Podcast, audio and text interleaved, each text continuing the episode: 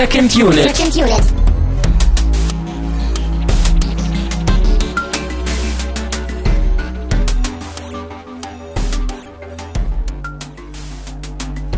Herzlich willkommen zu einer neuen Ausgabe von Second Unit. Mein Name ist immer noch Christian Steiner und ich habe bei mir schon wieder und immer noch den Tamino. Hallöchen.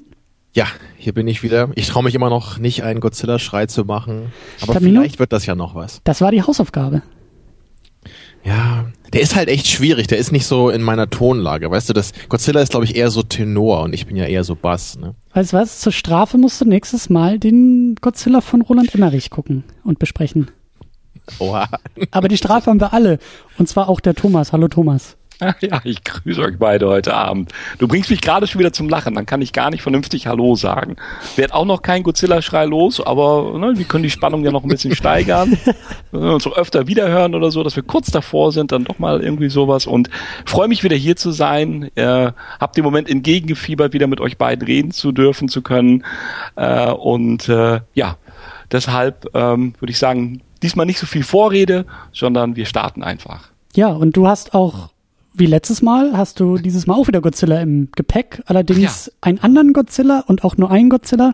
Letztes Mal hatten wir ja ähm, den von 54 und den Ja. von 2014 besprochen. Jetzt geht's aber ins Jahr 89, Godzilla der Urgigant, der zweite Film in der Heisei-Staffel.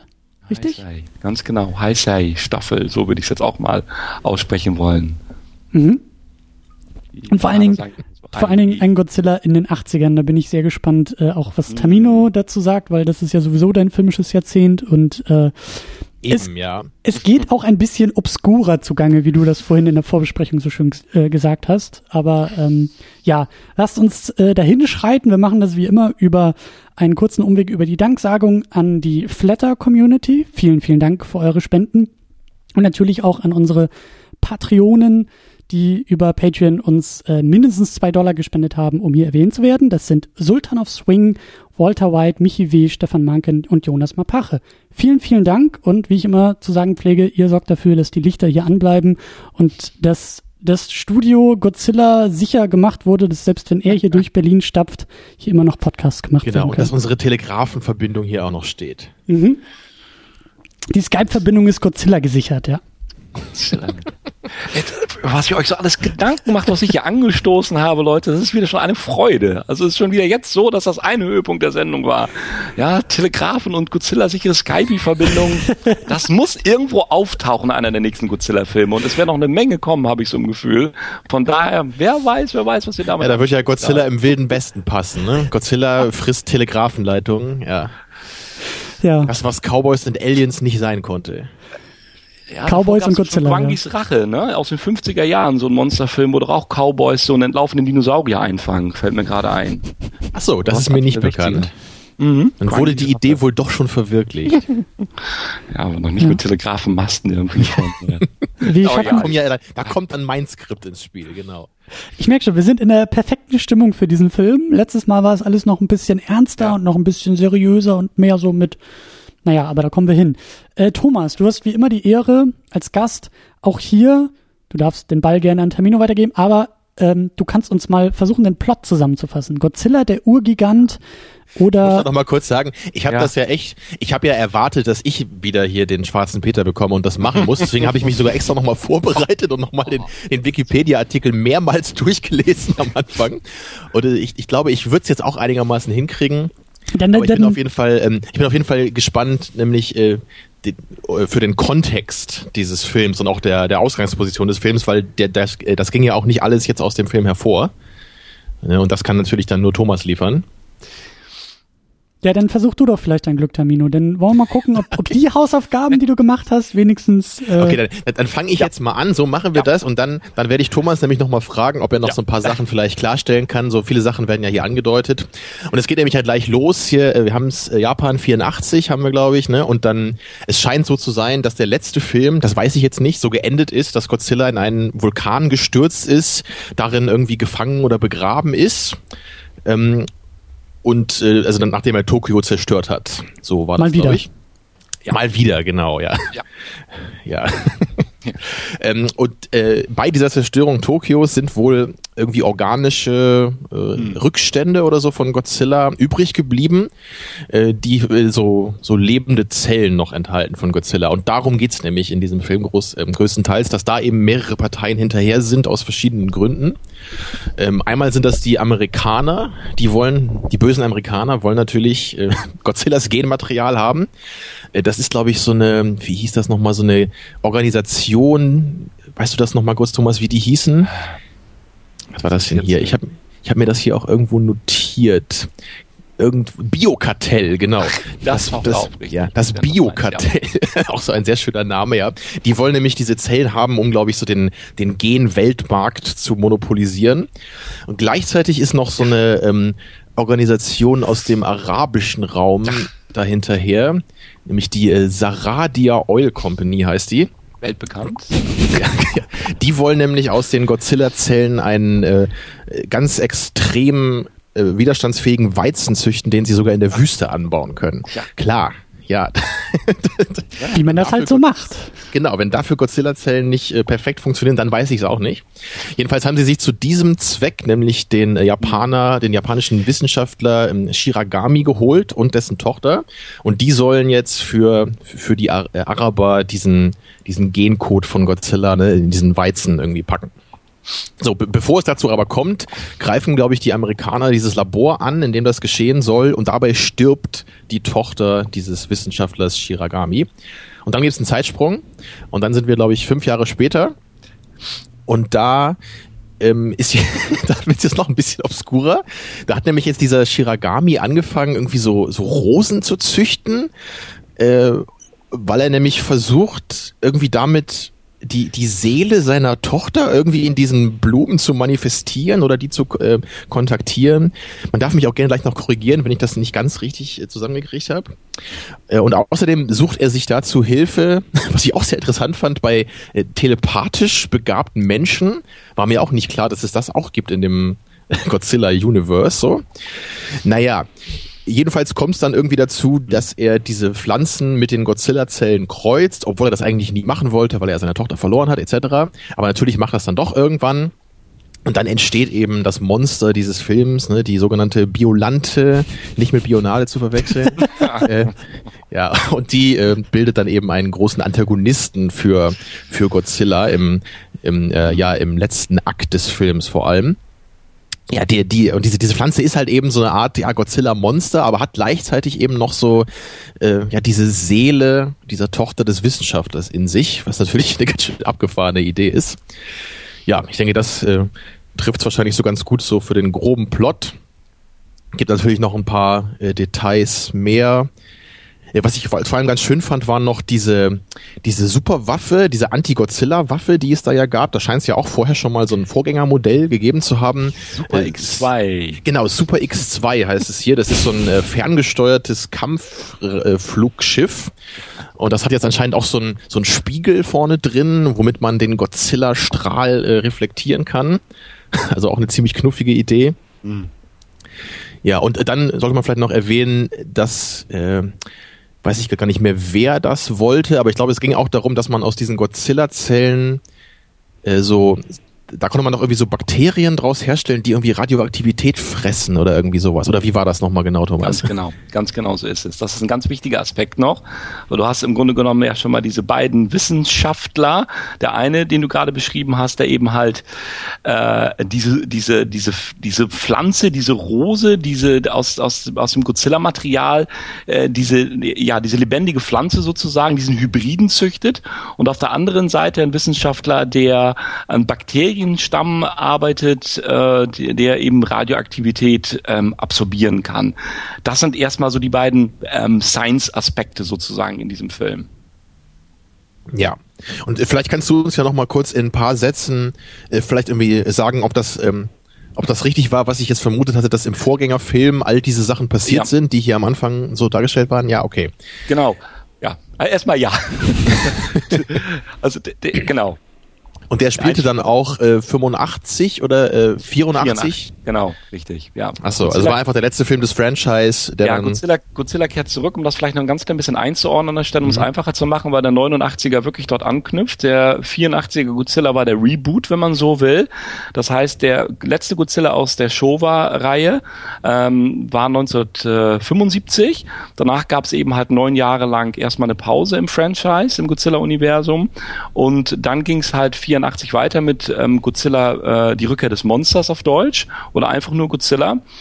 Ähm, und äh, das Ende des Films tatsächlich so, dass Godzilla im äh, Vulkan Miyahara hineingelockt wird mittels besonderer Schallwellen, äh, die Zugvögel aussenden und dort letztendlich, man sieht in der Schlusssequenz, also er stolpert quasi in diesen Vulkan, man sieht aber nie, dass er wirklich irgendwo unten in der Magma im Lavastrom ankommt und quasi stirbt, sondern in dem Moment wird ein Cut gemacht und der Film ist dann mehr oder weniger zu Ende, so dass wirklich ja man nicht so große Probleme hatte wie im 54er Godzilla, wo man ja durch den Oxygenzerstörer wirklich das Grippe gesehen hat als äh, als, als äh, Zeichen, also wirklich als Bild dafür, dass äh, Godzilla ums Leben gekommen ist.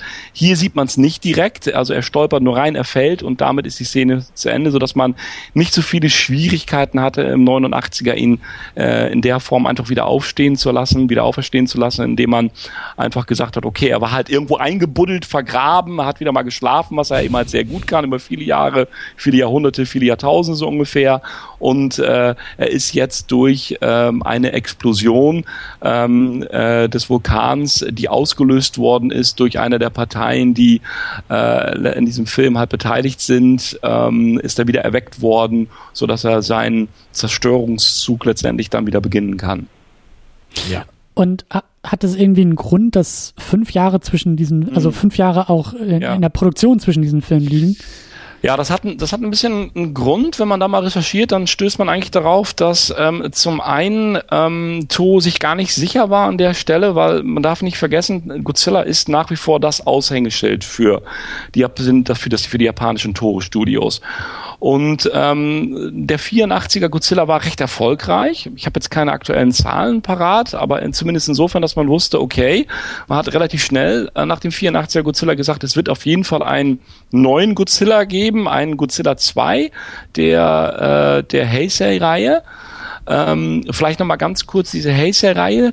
Hm, auch da, ich hatte beim letzten Mal war ich nicht ganz so sicher, habe da nochmal ein bisschen recherchiert, hat tatsächlich etwas damit zu tun, dass der Kaiser Akihito 1989 den Thron bestiegen hat und ähm, dann wurde das historisch einfach so verbucht, dass man gesagt hat, hier fängt eine neue Zeitepoche an, weil das ganz eng verknüpft ist einfach auch mit dem mit dem äh, japanischen Kaiserhaus, wie die Geschichtsschreibung, die die Zeitepochen eingeteilt werden.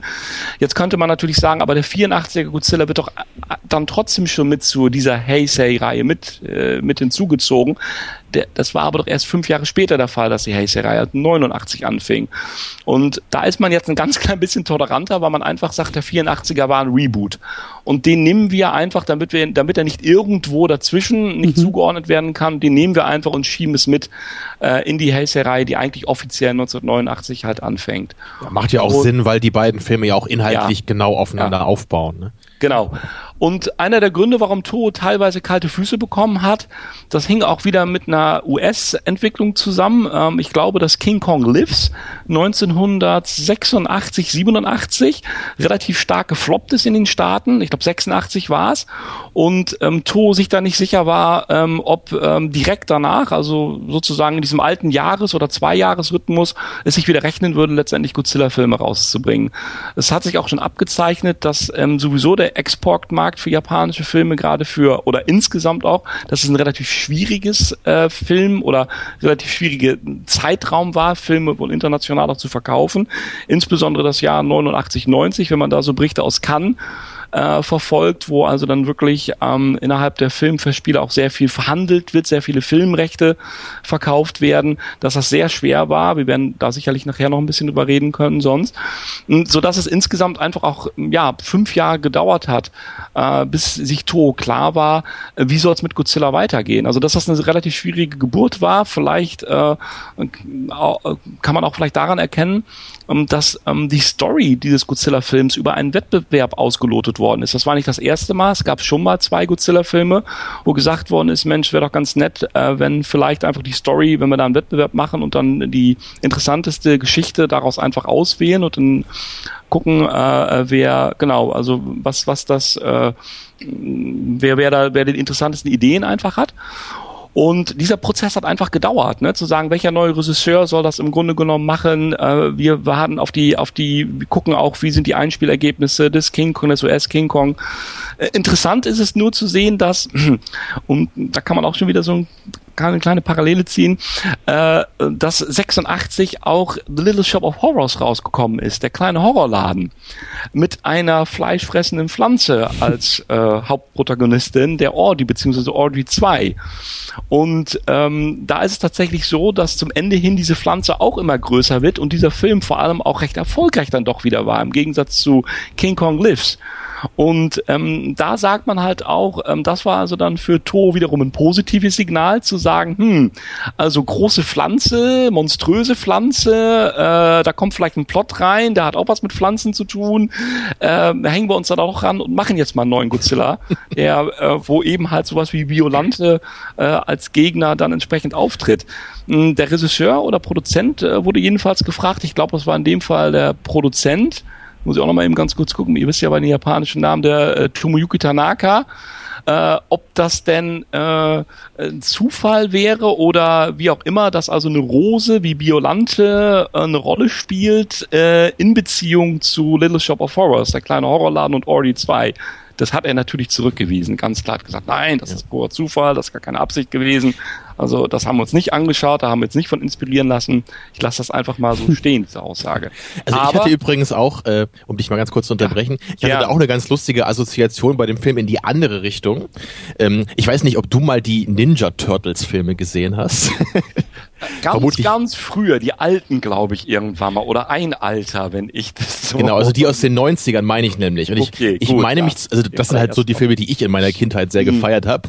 Und ich weiß nämlich da, also der, der zweite Ninja Turtles Film, der muss halt auch, ich weiß nicht genau von wann der war, aber ich würde mal so schätzen, 92 oder so, also auch nur ein paar Jahre nach dem jetzt hier. Und das, das Lustige ist halt, dass in dem Film, da werden ja auch so Monster erschaffen als äh, Feinde der Turtles. Und es gibt da so eine ganz ähnliche ähm, äh, naja, Plot-Dynamik oder so, könnte man vielleicht sagen. Nämlich, ähm, genau wie in dem Film hier ist es nämlich auch so, dass irgendwie die, die Körpertemperatur oder so dieser Monster äh, das verhindert, dass sie die zurückverwandeln. Und hm. genau sowas gibt's ja hier auch mit Godzilla, dass diese, äh, diese Radioaktivität fressenden Zellen nicht funktionieren, weil äh, Godzilla irgendwie Kaltblüter ist. Ja, und das, ähm, genau das habe ich dann in diesem Turtles-Film so in Erinnerung, gab es das da irgendwie auch. Also das könnte halt auch sein, dass äh, der vielleicht sogar so ein bisschen dadurch beeinflusst wurde oder dass das so eine kleine Hommage irgendwie war. Nur so als Anekdote von mir gibt ganz klar noch einen anderen Hinweis darauf. Ich meine, ihr wisst ja vielleicht, dass äh, bei Little Shop of Horrors nicht, äh, dass da ein Zahnarzt auch eine prominente Rolle spielt. Also ein Dentist sozusagen, der ja dann auch singt und mein Gott, ist auch schon lange her, dass ich den Film gesehen habe, gesehen, aber da kann ich mich noch dran erinnern, dass er so singt, cause I'm a dentist und dann hat er so seinen, seinen Einsatz und dieser sadistische Zahn, sehr schön. Und ähm, der Querverweis auf eben halt wieder Godzilla Biogalant gegen Biolante ist, dass der gute Shinichiro Kobayashi, der letztendlich diesen Story-Wettbewerb gewonnen hat, im richtigen Leben auch ein Zahnarzt war. Also vielleicht sollte das alles so sein sollte. Jedenfalls war er wirklich, na, und er hat sich also während seiner, während das, während seines Tagsjobs, seines normalen Jobs sich Gedanken gemacht und ähm, hat wohl, war wohl fast schon zu spät dran, die Story einzuschicken. Also er hat, äh, ehrlich gesagt, hat es irgendwo im Hinterkopf gehabt, hat gesehen, es gibt eine Deadline, da müssen ihm halt alle Beiträge, alle Stories vorlegen. Und so ist überliefert, dass er zwei Tage vorher nur einen ganz groben Plot aufgeschrieben hat und das noch eingereicht hat und im Leben wohl nicht dran gedacht gedacht hat, so, dass das irgendwie was, äh, äh, äh, dass er da irgendwelche Chancen hat. Und die Frage, wie er dann drauf gekommen ist auf der, auf diese Idee, er hat das so ein bisschen aus seiner, aus der Warte seiner damals sechsjährigen Tochter heraus, hat er diese Story so entworfen, ist, ist er so auf diese Idee gekommen, so nach dem Motto, was, was würde ich machen, wenn ihr was passieren würde? Wenn ich sie auf einmal verlieren würde, meine sechsjährige Tochter? Äh, ähm, wie würde ich damit umgehen? Und so aus dieser, aus dieser durchaus seriösen, ernsten Frage heraus hat er äh, sich diesen Plot mit Pflanze, mit Seele, mit, mit Seelenwanderung, mit äh, letztendlich der Transformation, zu dem wir wahrscheinlich dann auch alle noch ein bisschen kommen werden, hat, hat ist ihm das eingefallen, hat das schnell eingereicht und siehe da, Äh, aus 5025 eingereichten Beiträgen wurden die fünf besten ausgesucht und dem damals noch unerfahrenen Regisseur Omori dann äh, zur Begutachtung übergeben und äh, er wählte dann diesen Plot äh, als Siegerplot sozusagen aus und dann hat so eine ganze Zeit gedauert, bis das Ding dann in Produktion ging, der Plot soweit war, dass man ihn verfilmen konnte und und und und dann war es 89. Ist dann auch überliefert, was aus dem Patienten des Zahnarztes ja. wurde? Also hat er sich in der Zeit das mal kurz verbohrt und hat gesagt, äh, ich habe hier Wichtigeres zu tun, ich muss Godzilla-Filme schreiben, ich habe keine Zeit jetzt hier irgendwie Karies zu bekämpfen. Eine Frage, vielleicht hat man die nachher in die Godzilla-Kostüme oder als Biolante versteckt oder irgendwie so. Ja. Ich kann es nicht genau sagen, das ist natürlich jetzt alles. Aber ihr seht schon, also durchaus ja. ein bisschen eine, eine heitere, ganz andere ähm, ganz anderer Hintergrund letztendlich. Ich meine, wir springen natürlich auch zum 17. Godzilla-Film jetzt. Das darf man nicht vergessen. Also mhm, zwischen klar. dem 54 und dem, was wir jetzt natürlich besprechen, gab es also natürlich ein, ein, ein entsprechend großes, ähm, noch eine große Anzahl von Godzilla-Filmen dazwischen und große Wandlungen. Auch jetzt haben wir wieder und dazu auch wohl etwas später. Auch jetzt haben wir wieder einen Zeitpunkt erreicht, wo Godzilla sich entscheidend wandelt. Deshalb haben wir diesen Film auch ein bisschen ausgewählt, um einfach mal zu sagen, so in welche Richtung ähm, geht die Godzilla-Evolution. Jetzt gehen die Godzilla-Filme ab diesem Zeitpunkt und äh, von daher äh, ja sicherlich äh, auch hier wieder ein, ein ganz interessanter ja, vielleicht durchaus Meilenstein innerhalb der ähm, Godzilla-Filmreihe. Ja, lass uns. Äh, noch ganz kleiner Einschub von mir. Ähm, ich finde eigentlich diese Idee, ähm, so eine, so eine Art, so eine Art Writer-Contest zu machen, eigentlich sehr schön. Also da würde ich mir fast wünschen, dass man sowas echt mal häufiger hätte. Also gerade bei, bei so Filmreihen, ne, wo man ja wirklich dann, wo du jetzt sagst, so ist der 17. Film oder so, ne, wenn man dann an so einen Punkt kommt oder bei James Bond, kann man sich das vielleicht auch vorstellen, fände ich eigentlich schön, wenn man da ähm, auch mal sagt, so hey, äh, wir werden jetzt nicht immer nur die typischen Hollywood-Writer engagieren, die so ihre ganzen äh, safe safen Scripts irgendwie einreichen für den Film, mhm. sondern dass man echt so eher sagt, so, also bei Star Trek könnte ich mir das auch super vorstellen, dass man echt sagt, so, hey, Fans, ne, es gibt doch so viele Leute, die sind so begeisterter Fan dieser Reihe, so, lass uns doch mal ein bisschen was da hier, schreibt uns doch mal irgendwie Skriptentwürfe oder dann, dann übernehmen wir vielleicht wenigstens Ideen oder irgendwie sowas. Das ist doch eigentlich eine total schöne Idee also dieses, dieses Crowdfunding ist ja immer prominenter inzwischen, also dass mhm. die Finanzierung eben auch außerhalb des Studiosystems zustande kommt. Also warum nicht vielleicht auch ein bisschen auf inhaltlicher Ebene? Also ich mhm. finde das eine schöne Sache. Also, also zumindest ein bisschen experimentieren damit würde ich, ich mir. Äh, ich finde vor allen Dingen, ich finde vor allen Dingen diese, diese Pausen auch ganz schön. Ich weiß ja nicht, ob das jetzt eher so Zwangspausen waren oder ob das eine bewusste Entscheidung war, aber wenn man mal so ein bisschen durch diesen oder auf diesen Zeitstrahl eben guckt und sagt, okay, zwischen 75 und 84 war einfach eine große Pause. Mhm und jetzt haben wir eben auch seit 2004 keinen äh, neuen Godzilla. Jetzt 2016 kommt der nächste. Also einfach auch mal so ein Franchise so für zehn Jahre ja. ruhen zu lassen und zu sagen, wir machen in der Zeit einfach mal nichts. Das ist halt auch irgendwie eine, eine spannende Sache, anstatt eben so wie in Hollywood, wo diese Pausen also wirklich Zwangspausen sind, weil ja meistens noch drei Filme hinterhergeschoben werden, die schon keiner mehr sehen will. Und dann hat Hollywood verstanden, okay, wir müssen hier vielleicht mal irgendwie ein bisschen was äh, ruhen lassen und auch dann sozusagen erst mit neuem Ansatz wiederbeleben. Und ähm, das sieht zumindest hier bei den Godzilla-Filmen, wie gesagt, das ist jetzt nur so Blick auf diesen Zeitstrahl, das wirkt ein wenig anders. Ja, vor allem, ich finde auch einfach den, den Aspekt sehr interessant, dass es offensichtlich hier reicht, dass du innerhalb von zwei Tagen eine Essenz deiner Ideen aufschreiben kannst, ja, in eine Form geben kannst, die offensichtlich interessant genug sind von anderen, durchaus auch talentierten Leuten, die, das unterstelle ich denen einfach auch mal den Filmen machen, ungefähr wissen, ähm, wie viel ähm, äh, Unterhaltungs- oder Wert oder, oder wie viel an sich äh, äh Wert äh, für eine Verfilmung des Films liegt in dieser, für eine Verfilmung des Stoffes liegt in, in diesem, äh, in dieser, in diesem Essay vor, in dieser, in dieser kurzen Beschreibung und äh, du wirst ausgewählt einfach, ja, weil äh, du das äh, entsprechend in, in, in zwei, drei Seiten gut zusammenfassen, interessant zusammenfassen kannst, das reicht einfach an der Stelle auch. Ne? Ähm, dass dieser Plot natürlich dementsprechend einfach verändert worden ist, produktionsbedingt und und und, könnte man auch noch ein bisschen genauer hinleuchten, okay, so what, aber äh, er ist einfach erstmal da und er war, er war auch, das darf man nicht, er war auch komplett anders. Da sind wir schon so ein bisschen jetzt auch wirklich in der Betrachtung angekommen, aber ähm, Tamino hat es schon so schön genannt, da kamen schon so Begriffe vor wie äh, die Seele einer Pflanze beispielsweise, die äh, ähm, die, die, die äh, telepathischen Fähigkeiten äh, mit der Flamme, was sich erstmal sehr obskur anhört, aber das waren alles komplett neue Elemente. Die gab es so vorher noch nicht. Ja? In den, in den Godzilla-Filmen der Showa-Serie war es so, dass vom 54er ausgehend sich die Godzilla-Filme erstmal so entwickelt haben, dass oftmals, ganz oft außerirdische, Bedrohung durch Außerirdische, ja, dass da so diese äh, ähm, dass, dass das Gegenspiel zu Godzilla letztendlich zu sehen war und Godzilla deshalb auch immer mehr zum zum großen Menschenfreund mutieren konnte. Das war so stark ausgeprägt, dass er dass der dass, dass er wirklich sehr sehr starke menschliche Züge in seiner Mimik hatte, in seiner Stichwort Godzilla Freudentanz irgendwie, das Godzilla Gewinke, das hätte nur noch gefehlt, dass er anfängt zu sprechen, wenn man so will. Und diese Aspekte hat man tatsächlich irgendwo, man hat ja versucht mit ihm zu sprechen und das ist ja auch mehr oder weniger gut gelungen, abgesehen davon immer die diese auf, wir hatten es beim letzten Mal schon auf Wiedersehen Godzilla, dann dreht er sich nochmal um und winkt so ungefähr, ja.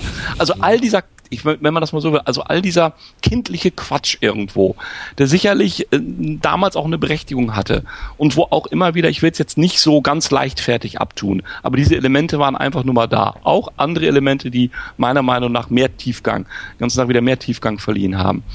Da, da musste man einfach irgendwann mal weg. Und das ging nicht, indem man gesagt hat von 75 auf 84, ach ja, ich mache jetzt vielleicht wieder, was du auch sagtest, Christian, ich mache jetzt mal ein Jahr Pause so von 75 auf 76 und dann ist die, ist bereits schon wieder die Zeit reif für ein Godzilla-Reboot. Und das wäre, glaube ich, nicht gegangen einfach, sondern ähm, egal welchen Plot man gehabt hätte, man braucht reale Zeit, die verstreicht, bis so diese, diese Erinnerungen aus dieser, aus dieser Art von alter Godzilla Machart, glaube ich, bis die so ein bisschen verblassen. Und man ich dachte dir, Hollywood hätte das trotzdem durchgezogen. Ah. Denk nur an die Spider-Man-Geschichte jetzt. Ja. Drittes Reboot in zehn Jahren oder. Oh ja. ja. Aber bevor wir, bevor wir okay. ähm, über Cast und Crew äh, weitermachen und dann auch äh, uns, uns weiter den, den Motiven nähern, eine Frage habe ich noch an dich, Thomas. Mhm. Was war denn deine Einsendung damals? ja, ich war ich damals zu einem Studium zum Zahnarzt irgendwie oder sowas und hatte keine Zeit, mich darum zu, oder waren immer Japanischkenntnisse 89, warte mal. Ja. Da war ich also gerade mal 20, kurz nach dem Abitur und äh, in meinem Anfang des Physikstudiums. Ähm, ich glaube, ja, das ist an mir vorübergezogen, Christian. Schade, schade. Das wäre natürlich jetzt auch super gewesen, wenn du noch so ein Aber es ist eine gute Aufgabe vielleicht für den, für den nächsten, mal zu überlegen, für den nächsten Podcast, was wäre es denn eventuell gewesen? Wie könnten wir so eine Art Godzilla gegen Violante 2 oder nee, wir müssten es ja komplett. Was wäre unser Plot für den 89er gewesen? Ich weiß es nicht. Ja, ich hätte ja meine Telegraphen-Story eingesandt. Hm. Und wäre dann ganz traurig gewesen, wenn ich den vernichtenden Antwortbrief bekommen hätte. Auf Japanisch? Ja. Genau, ja. Und Tamino, du warst damals auch zwei, also das. Äh ich glaube, selbst damals war ich vielen Hollywood-Writern schon überlegen. ja. Zumindest vielen jetzt aktuell gegenwärtigen, ja. Genau das meinte ich. Ja. Sehe dich als Baby bei Roger Rabbit gerade, Tamino, mit zwei in diesem Kinderwagen liegen irgendwie oder so. Ich weiß nicht, ob du den Film kennst, da das zigarrenpaffende Baby im Kinderwagen, das ist eigentlich schon ein Kopf von einem Das Bild kenne ich, ja. Ich habe okay, den Film nie gut. gesehen, aber dieses Bild, das sagt mir was, ja. Okay. Sehr schön. Ja, Thomas, aber ähm, ja, Cast und Crew ist auf jeden Fall äh, dein, dein Metier. Da kannst du uns, ja, glaube ich, besser Cast. durchführen. Cast und Crew, das will ich gerne mit euch mal gemeinsam durchgehen. Ähm, ja, was haben wir noch so ein bisschen? Wir haben dort, äh, Regie ist Katsuki Umori, ist ein neuer Regisseur damals gewesen, der noch keine Erfahrung vorher hatte. Und auch das, ähm, da kann ich nochmal auf deine Frage zurückkommen, Christian, mhm. warum es länger gedauert hat, fünf Jahre, vom 84er bis zum 89er Godzilla. To wollte eigentlich erst, dass Omuri sich noch als Regisseur beweist, bevor sie ihm sozusagen ihr teuerstes Kind äh, und ihr Wichtigstes äh, äh, in, in, Auftrag geben und dort Regie führen lassen, nämlich Godzilla. Ich weiß nicht, welche seine drei Filme, ich habe es nicht rausgesucht, jetzt vorher waren, aber er hat zwischen 84 und 89 drei Godzilla, äh, drei Filme für To dann gedreht, um dort einfach noch Regieerfahrung zu sammeln. Ähm, und äh, 89 war es dann soweit, dann durfte er endlich Godzilla drehen. Das ist der Regisseur Katsuki Omori, war halt damals ähm, neu in der, in der Branche. Wie er jetzt darüber reingekommen ist, kann ich euch gar nicht ganz genau mehr sagen. Ähm, äh, ich weiß nur, dass in einem Interview, dass er sich immer schon für dieses Franchise interessiert hat auch und äh, natürlich gleich nach ähm, das ist vielleicht noch ganz interessant in dem Zusammenhang, man hört schon fast aus dem Plot raus. Also gleich nach äh, seinem Lieblingstraumprojekt, was er sehr gerne realisiert hätte, er hätte sehr gerne mal einen James Bond-Film, bei einem James Bond-Film Regie geführt, dass gleich danach natürlich die Möglichkeit kam, zwar keinen James Bond auf großer internationaler Ebene, aber wenigstens einen Godzilla-Film zu drehen. Ich glaube, das hat es ein ganz klein bisschen wieder gut gemacht, in Schmach. Also das sind dann vielleicht auch, äh, ist dann vielleicht auch der Grund dafür, warum so gewisse Agenten-Thematiken hier drin sind, ne? oder verschiedene Organisationen, ja, die nach äh, geheimen Dingen hinterher sind. Ne? Ja, und man hat das, wir gehen erstmal weiter durch den, sorry, Christian, weiter durch den Stab natürlich. Drehbuch äh, Katsuki Omori, weil er von Shinshiro Kobayashi das Drehbuch sich ausgesucht hat und mit ihm zusammen dann also mit dem Zahnarzt, ja, Zahnarzt und Regisseur halt zusammen die Geschichte weiterentwickelt haben und in eine Form gegossen haben, die dann verfilmt werden konnte. Produktion ist der altbekannte Tomoyuki Tanaka, der sozusagen ja, äh, uns äh, schon Jahrzehnte durch die Godzilla-Produktionsreihe begleitet hat. Musik Koichi Sugiyama, hm, der hat Videospielverfilmung vorgemacht von, ist mir jetzt gerade entfallen, jedenfalls war sein erster Soundtrack für äh, einen Godzilla-Film, hat dort ähm, die weltbekannten Godzilla-Motive von Akira Ifukube mit eingearbeitet und Akira Ifukube war gar nicht so ganz glücklich mit dem Score. Ähm, was gibt's da vielleicht noch sozusagen? Ich meine, wir können da weiter durchgehen, aber wenn wir nicht mehr auf die Musik kommen, dann gibt es zumindest anzumerken, dass der Film relativ konfuse Musik hat. Nicht, äh, dass es nicht dem, also nicht immer Musik, die besonders die Szenen gut beschreibt, manchmal sehr kindliche mhm. Melodien da drin, die eher an so einem, ja, soll ich sagen, so eine Zirkusvorstellung vielleicht erinnern.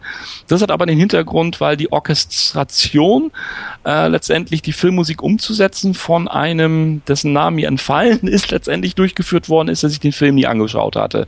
Der hat einfach dann ja. im Prinzip sozusagen wirklich die Filmmusik, so wie sie konnotiert oder, oder so wie sie auf Notenpapier stand, genommen, hat das Ganze orchestriert und hat sich eigentlich gar keine Gedanken gemacht, ob das vielleicht irgendwie, was weiß ich, die Violinen dort passen oder der Paukenschlag da vielleicht besser oder wie auch immer, ist also ein bisschen lieblos ähm, mehr oder weniger vom Film entfernt entstanden. Und es hat auch Akira Ifukube wir erinnern uns, das ist ja sozusagen wirklich der Leib- und Seelenmusiker der Godzilla-Filme gewesen. So ähm, entsetzt, muss man sagen, ähm, und so enttäuscht, dass er im Grunde genommen sagt, hätte er das gewusst, dann hätte er keine Zustimmung gegeben, um seine Themen mit äh, in diesem Film zu verwenden. Ja, aber den Unterschied hat man wirklich gemerkt auch, ne? weil der ja. 54er Godzilla, der hat ja wirklich sehr eingängige ja, Themen, ja, so gerade auch wenn dann Godzilla selbst zu sehen ist.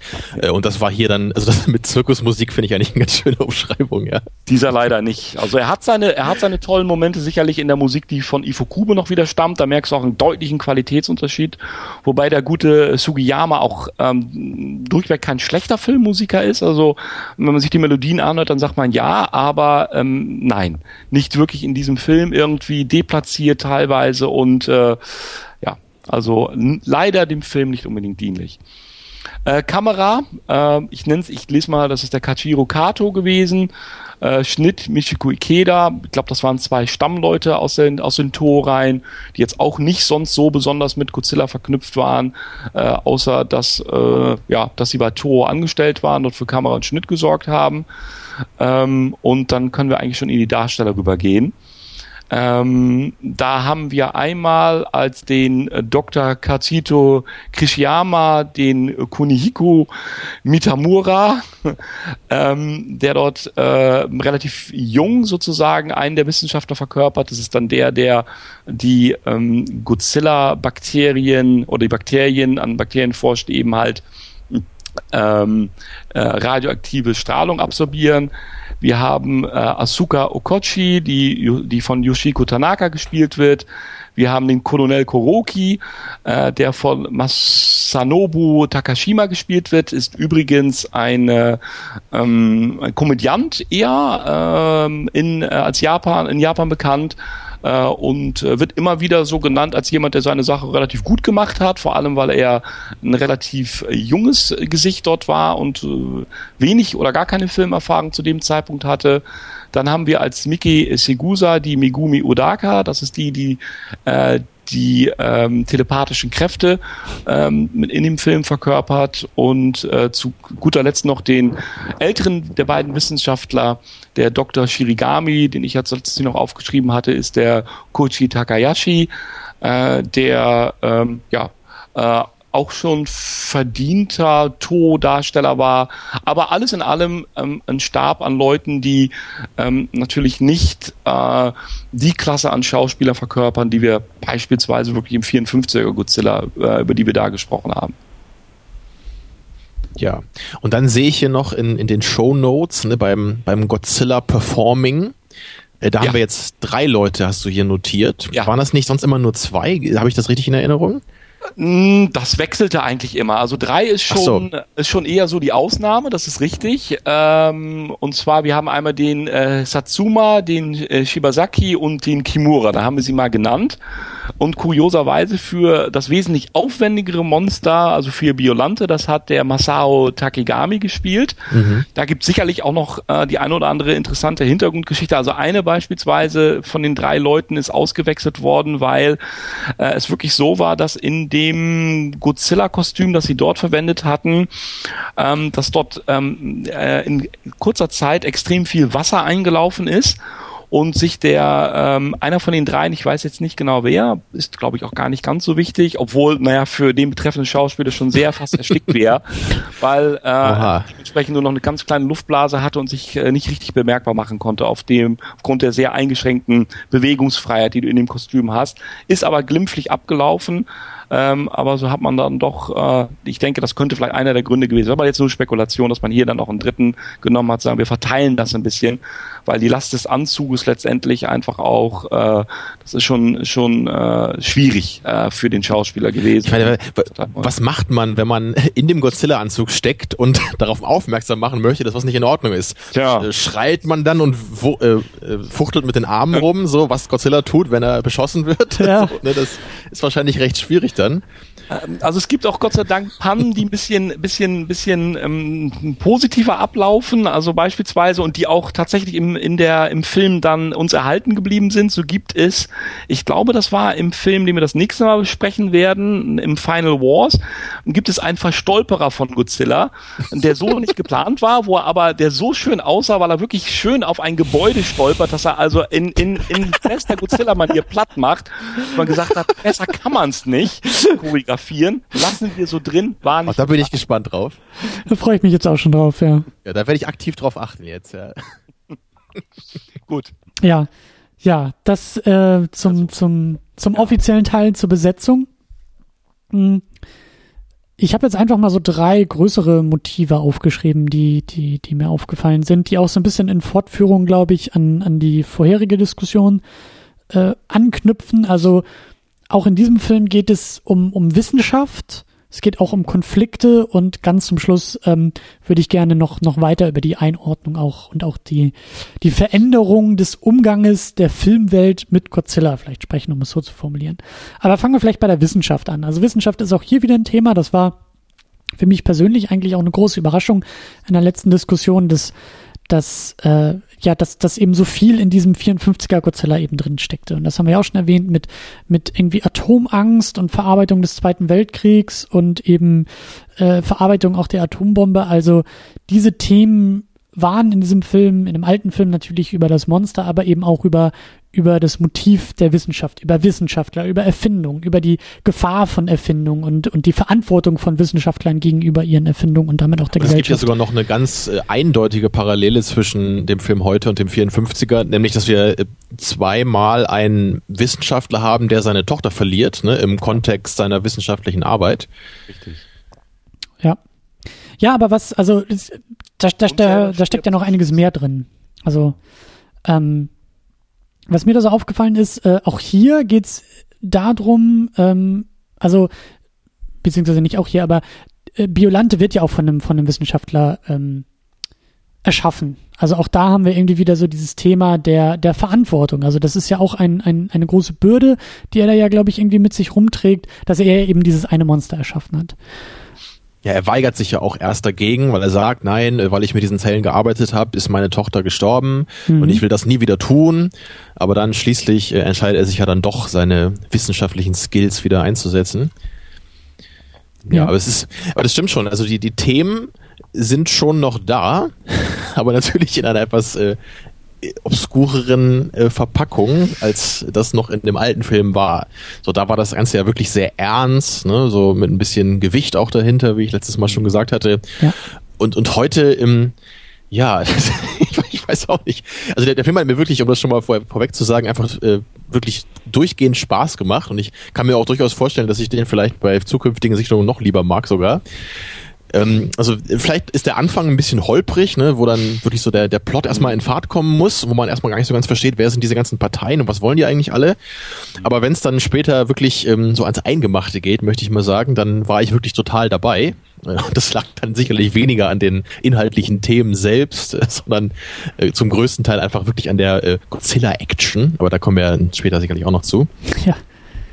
Ja, also dann vielleicht äh, die Frage an dich, Thomas. Ähm, wie, wie, wie rezipierst du jetzt so als großer Fan der Godzilla-Reihe so diesen, diesen mhm. Film. Also das, das finde ich halt sehr interessant. Äh, das mhm. kann man natürlich jetzt nicht so in zwei Sätzen sagen. Aber gerade eben, mich würde halt interessieren, ja ob du den wirklich so ganz anders guckst, so von ja. deiner Einstellung, ne, als den alten, oder ob du schon sagst, so in erster Linie guckst du jetzt schon eher so auf die inhaltlichen Sachen und auf die äh, wissenschaftlichen Themen, die ja auf jeden Fall auch drin ja. sind, oder bist du da wirklich in einem ganz anderen Modus als in dem alten Godzilla?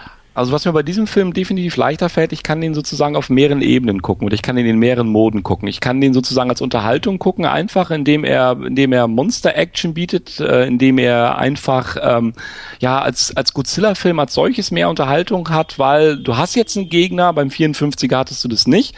Natürlich hast du im 54 Gegner Gesellschaft gehabt sozusagen. Das Thema hatten wir ja im letzten Mal schon. Diesmal hast du aber tatsächlich ein reales Monster, das auch noch transformiert. Also ich kann ihn auf dieser, wenn man so will, unterhaltenen Ebene schauen. Aber, und deshalb habe ich den Film auch schon rausgesucht, weil es findet ein Paradigmenwechsel letztendlich hier statt. Auf vielen Ebenen.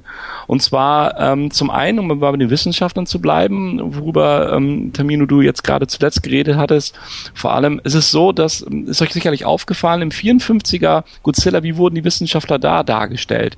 Wo wurden, wie wurden sie auch oftmals in den Filmen der Showa-Reihe, in den folgenden dargestellt? Und zwar in der Regel als ähm, Wissenschaftler als, als Erlöser, als Retter der Menschheit, als die, die Objektivität, die Wahrheit sozusagen dessen, wie auch moralisch ähm, sich eine Gesellschaft zu verhalten hat, wie mit Fragen beispielsweise, in welche Hände gebe ich die Waffen, in welche verantwortungsvollen Hände der Oxygenzerstörer und so. Also die hatten wirklich mehr diese Perspektive dessen, dass sie äh, die moralische Instanz des Films, die korrekte moralische Instanz des Films waren. Hier in diesem Film wandelt sich dieser Blick der Wissenschaftler. Hier haben wir den Paradigmenwechsel. Also ich habe hier beispielsweise ein Zitat mal rausgesucht aus dem Film von äh, Dr. Shirigami, der sagte, Godzilla und Biolante sind keine Monster, es sind die skrupellosen Wissenschaftler, die diese Monster erschaffen. Also ähm, hier, Zitat Ende. Also hier kann man einfach schon mal sehen, dass sich das Bild der Wissenschaftler durchaus wandelt auch, dass Wissenschaft in Frage gestellt wird. Gentechnik, ja, dieses große Thema, das halt Einzug ja. hält. Äh, Ende der 80er Jahre. Was mh, also neben, wir hatten 75 beispielsweise, das ist der letzte Film aus der Showa-Serie, ganz stark das Thema der Umweltverschmutzung, ähm, ähm, das ähm, ja im, im Kontext des Films verarbeitet wurde. Hier ist es dann die Gentechnologie. Hier ist es beispielsweise noch ein, ein, ein Beleg dafür, wie ähm, äh, kritisch Wissenschaft dann hier durchaus gesehen wird. In der letzten Szene ist es ja so, ähm, dass ähm, der, äh, der junge Doktor, so will ich mal nennen, es besser differenzieren zu können, der Krishima, der also an den Godzilla-Zellen die Radioaktivität absorbieren, nochmal forscht, der hatte ja eine äh, Einladung, um äh, in, in das, äh, an, die, an dem Massachusetts Institute of Technology im MIT studieren zu können, als Stipendium quasi oder als, wie auch immer, als Forschungsauftrag. Äh, äh, Auftrag. Und ähm, das hat er abgelehnt äh, in der letzten äh, Sequenz des Films, wo er gesagt hat, nein, ich bleib jetzt doch bei dir, bei seiner Frau, Freundin, wie auch immer, dann in Japan selber und ich nehme diese Einladung, in die USA zum MIT zu gehen, entsprechend nicht an. Auch das ist nochmal so ein Seitenhieb. Darstellung der Wissenschaft, Darstellung der Amerikaner an sich, falls euch das aufgefallen ist. In diesem Film ist es so, dass eigentlich alles, was englischsprachig ist, mhm. und man kann es darin schön erkennen, dass äh, ähm, in den Szenen, wo Englisch in dem Film gesprochen wird, diese japanisch fest untertitelt sind. Mhm. Da weiß man, okay, also das sind jetzt tatsächlich auch Szenen, wo Englisch gesprochen wird. Das sind alles Bösewichte. Alles, was aus den USA sozusagen kommt, wird tatsächlich, ist es der Agent beispielsweise, es ist das Biokartell, äh, alles das äh, wird als Bedrohung auch letztendlich dargestellt. Also diese Ebene sozusagen dann, äh, Paradigmenwechsel auf der wissenschaftlichen Ebene, auch hier äh, letztendlich wieder diese, diese, diese, Inter diese Konflikte auf internationaler Ebene und nicht zuletzt, das ist so als letzter Aspekt, den ich reinstreuen möchte, um Taminos Frage, nachdem wie ich den rezipiere, zu beantworten. Die Fantasy-Elemente. Das erste Mal, dass du etwas hast wie eine telepathische Verbindung herzustellen, Seelenwanderung, Transformation vom Biolante sozusagen einer Rose, ja, die jetzt die Seele der verstorbenen Tochter des Shirigaba entsprechend beinhaltet, hin zu dem, dass sie transformiert über, auch optisch, über so eine Art, könnte man da sagen, Feenstaub, der durch die Luft fliegt letztendlich und das dann andeuten soll, ja. Das sind, das sind alles Elemente, die vollkommen neu waren. Und äh, hier kehrt Godzilla auch wieder zurück zu dem, dass er, und das wird er in den Folgefilmen auch immer haben, ich nehme es schon vielleicht ein bisschen vorweg, dass er immer wieder ein so ein, ein Kaiju-Gegner hat, ein Monster-Gegner, gegen den er antritt. Äh, und äh, ähm, ja, auch das ist etwas, äh, was sozusagen ja eigentlich so. Also ich glaube, was ich versucht habe, jetzt in den letzten paar Minuten gerade ähm, zu erklären, wie ich den Film rezipiere, ist, er hat halt wirklich mehrere Ebenen, die man da sehen kann. Glücklicherweise. Und äh, ich habe gerade versucht, ein paar Aspekte darzulegen, warum gerade wir äh, äh oder ich diesen Film empfohlen habe. Also ich möchte da, ich möchte da gerne nochmal anknüpfen, weil ähm, du auch was Schönes gesagt hast, so die, die äh, Wissenschaft und auch die Wissenschaftler, wie die irgendwie auch verändert dargestellt werden. Ähm, da ist mir das Ende oder, oder kurz vorm Ende war das ja so, dass ich glaube, der ältere Wissenschaftler, ja. der Biolante erschaffen hat, ja. hattest du ja auch schon erwähnt, der lernt so seine, seine Lektion, hatte ich das Gefühl. Ja. Der, der, der durchläuft, durchläuft etwas und sagt dann ja eben das, was du zitiert hast, so nicht die Monster sind die Monster, sondern die Wissenschaftler sind die Monster sozusagen. Und kurz darauf wird er erschossen. Das ja. war für mich eben auch so eine Spiegelung, aber gleichzeitig eben der Gegensatz zu 54, wo also in beiden Filmen stirbt der Wissenschaftler am Ende, aber im 54er übernimmt er Verantwortung für seine eigene Handlung, Erfindung und richtet sich selbst mit Godzilla zugrunde, also übernimmt mit seinem eigenen Leben auch die Verantwortung. Und hier ist es sozusagen der Tod von außen. Also hier gibt es ein, ein, eine Erkenntnis. Und ich glaube, die Erkenntnis ist in beiden Filmen gleich auf Seiten der Wissenschaft. In, in dem alten Film wird sie aber sozusagen zu Ende gedacht und hier wird sie bestraft von außen. Und das ist für mich auch ein großer Unterschied gewesen. Und damit wird der Stab gleichzeitig auch an die neue Generation der Wissenschaftler übergeben. Es ist der alte Wissenschaftler, Dr. Mhm. Shirigami, der eben stirbt, ja, ähm, wie du es gerade beschrieben hast. Und es ist der junge Wissenschaftler, der letztendlich hier übrig bleibt sozusagen und die neue Generation von Wissenschaftlern verkörpert, die mehr, also dieses, diese, diese, mh, mm, dieses Symbol oder beziehungsweise diese Geschichte um das MIT und um die Ablehnung dessen, dort könnte man auch sagen, was ich mir so ein bisschen überlegt habe, dass, dass dieser Begriff äh, Wissenschaft ist Business oder Wissenschaft wird zunehmend vom, äh, ne, in diesem Fall also von Geschäftsinteressen, vom Business eben halt mit beeinflusst und steht nicht mehr auf äh, dem eigenen Throne der Erkenntnis, so wie es dann im 54er Fall war, wo man dann, wo man noch sagen konnte, hier hat natürlich Politik versucht, Wissenschaft zu beeinflussen. Ja, da war es ja ganz klar dieses gesellschaftlich, politisch, politisch, soziologisch zentrierte äh, Gewicht sozusagen, was an der Wissenschaft gezogen hat. Hier ist es jetzt tatsächlich wirklich mehr der kommerzielle Hintergrund, der jetzt hier äh, ähm, ähm in den Vordergrund einfach auch tritt. Hintergrund, ja, in den Vordergrund tritt. Das passiert ja auch eben gerade durch diesen äh, durch diesen Saradia-Staat, ne, heißt der, ja. glaube ich. Was natürlich auch Dank. schon mal eine, genau. eine sehr ungewöhnliche Idee ist. Also ich, ich denke mal, der soll wohl irgendwie Saudi-Arabien mhm. symbolisieren. Ne? Der Name erinnert schon so ein bisschen daran, aber kann man natürlich nicht beweisen. Also mhm. kann natürlich auch was ganz anderes gemeint gewesen sein. Aber das ist natürlich auch schon interessant eigentlich, also auch so in Drehbuchhinsicht jetzt, ähm, man hätte ja eigentlich den Film auch ganz ohne diesen Staat erzählen können. Ne? Man hätte ja eigentlich auch sagen können, wir haben ja die Amerikaner, das sind die Bösen, ne? die wollen halt diese Godzilla-Gene stehlen. Und diese dritte Partei hätte man ja eigentlich gar nicht gebraucht jetzt so. Und deswegen habe ich mich auch ein bisschen gefragt, so, ähm, warum ist die eigentlich drin? Ne? Und ich, ich glaube, das, was du gerade sagtest, das ähm, wäre auf jeden Fall eine Erklärung dafür. So dieses, ähm, ja, die, diese wirtschaftlichen Interessen noch mal stärker zu machen, so dass es gibt halt mehrere Parteien, die alle ne, aus, aus, aus äh, machtpolitischen, äh, finanziellen Gründen im Grunde da hinter, hinter diesen Godzilla-Zellen her sind. Ne, und dann eben gerade Saudi-Arabien, also ich kenne mich da jetzt geschichtlich nicht so gut aus, aber ich weiß nicht, ob das so die Zeit war, wo das auch mehr so ins öffentliche Bewusstsein so auf der Welt gerückt ist. Also wir befinden uns ja ein mhm. paar Jahre vor dem ersten Golfkrieg, wenn ich mich mhm. jetzt nicht irre. Ne? Mhm. Also ähm, Mhm. Also könnte ich mir schon vorstellen, dass das ja auch so durch, durch Ölkrisen etc., dass dann Saudi-Arabien auch immer mehr ne, irgendwie plötzlich so on the map in Anführungsstrichen war. Ja, und dann wahrscheinlich so ähnlich, wie man das eben heute hat, dass du jetzt natürlich ja. immer in den Action-Blockbustern irgendwie die Terroristen ne, irgendwie drin haben musst als Gegner. So hat man damals dann wahrscheinlich realpolitisch auch äh, ähnlich relevante Themen dann irgendwie versucht da ich, einzubauen. Ja, also ich finde auch ähm, das, das, das Bild, was gerade auch bei mir so im Kopf entsteht, ganz interessant dabei, weil wenn wir sagen, der 54er Godzilla, der hat ja auch ähm, Japan sozusagen also das Innere nach außen ein bisschen gekehrt, ja, also so, so eine Dynamik in der japanischen Gesellschaft, der Status quo Japans hat ja irgendwie dieser, dieser 54er Godzilla ja zumindest haben wir uns das ein bisschen erarbeitet, auch gut irgendwie zusammengefasst. Es gibt die Atomangst, das ist immer noch das Trauma des Zweiten Weltkriegs mhm. der Atombomben. All diese Themen verhandelt dieser Film in diesem Fantasy-Setting und, und ähm, ja, verhandelt das eben mit diesen Figuren, mit diesem Monster, mit den Konflikten in dem Film und eben auch mit dem, mit, äh, äh, ja, mit vielen, vielen Bildern und Motiven. Und wenn man das mal so weiterdenkt und sagt, okay, wir springen jetzt hier ins Jahr 89, die Welt ist globaler geworden, Japan ist offener oder zumindest internationaler geworden. Es ist, es gibt, es gibt einen internationalen Handel, einen internationalen Austausch. Die, die Wunden des Zweiten Weltkrieges sind international so weit geglättet, dass es eben diese globalisierte Welt und auch Gesellschaft und Wirtschaft gibt.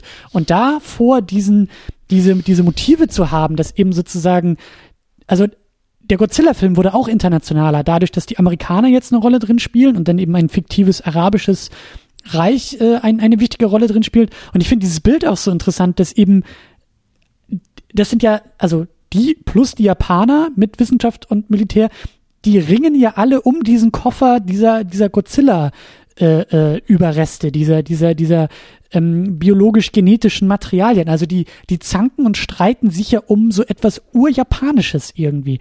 Und das finde ich auch ganz interessant, dass das auf einmal jetzt irgendwie transferiert wird und als Motiv in diesem Film auftaucht, dass vielleicht Japan selbst auch, auch dieses, dieses Spannungsverhältnis auf dem internationalen Markt spürt im Jahr 89 oder generell in den 80ern.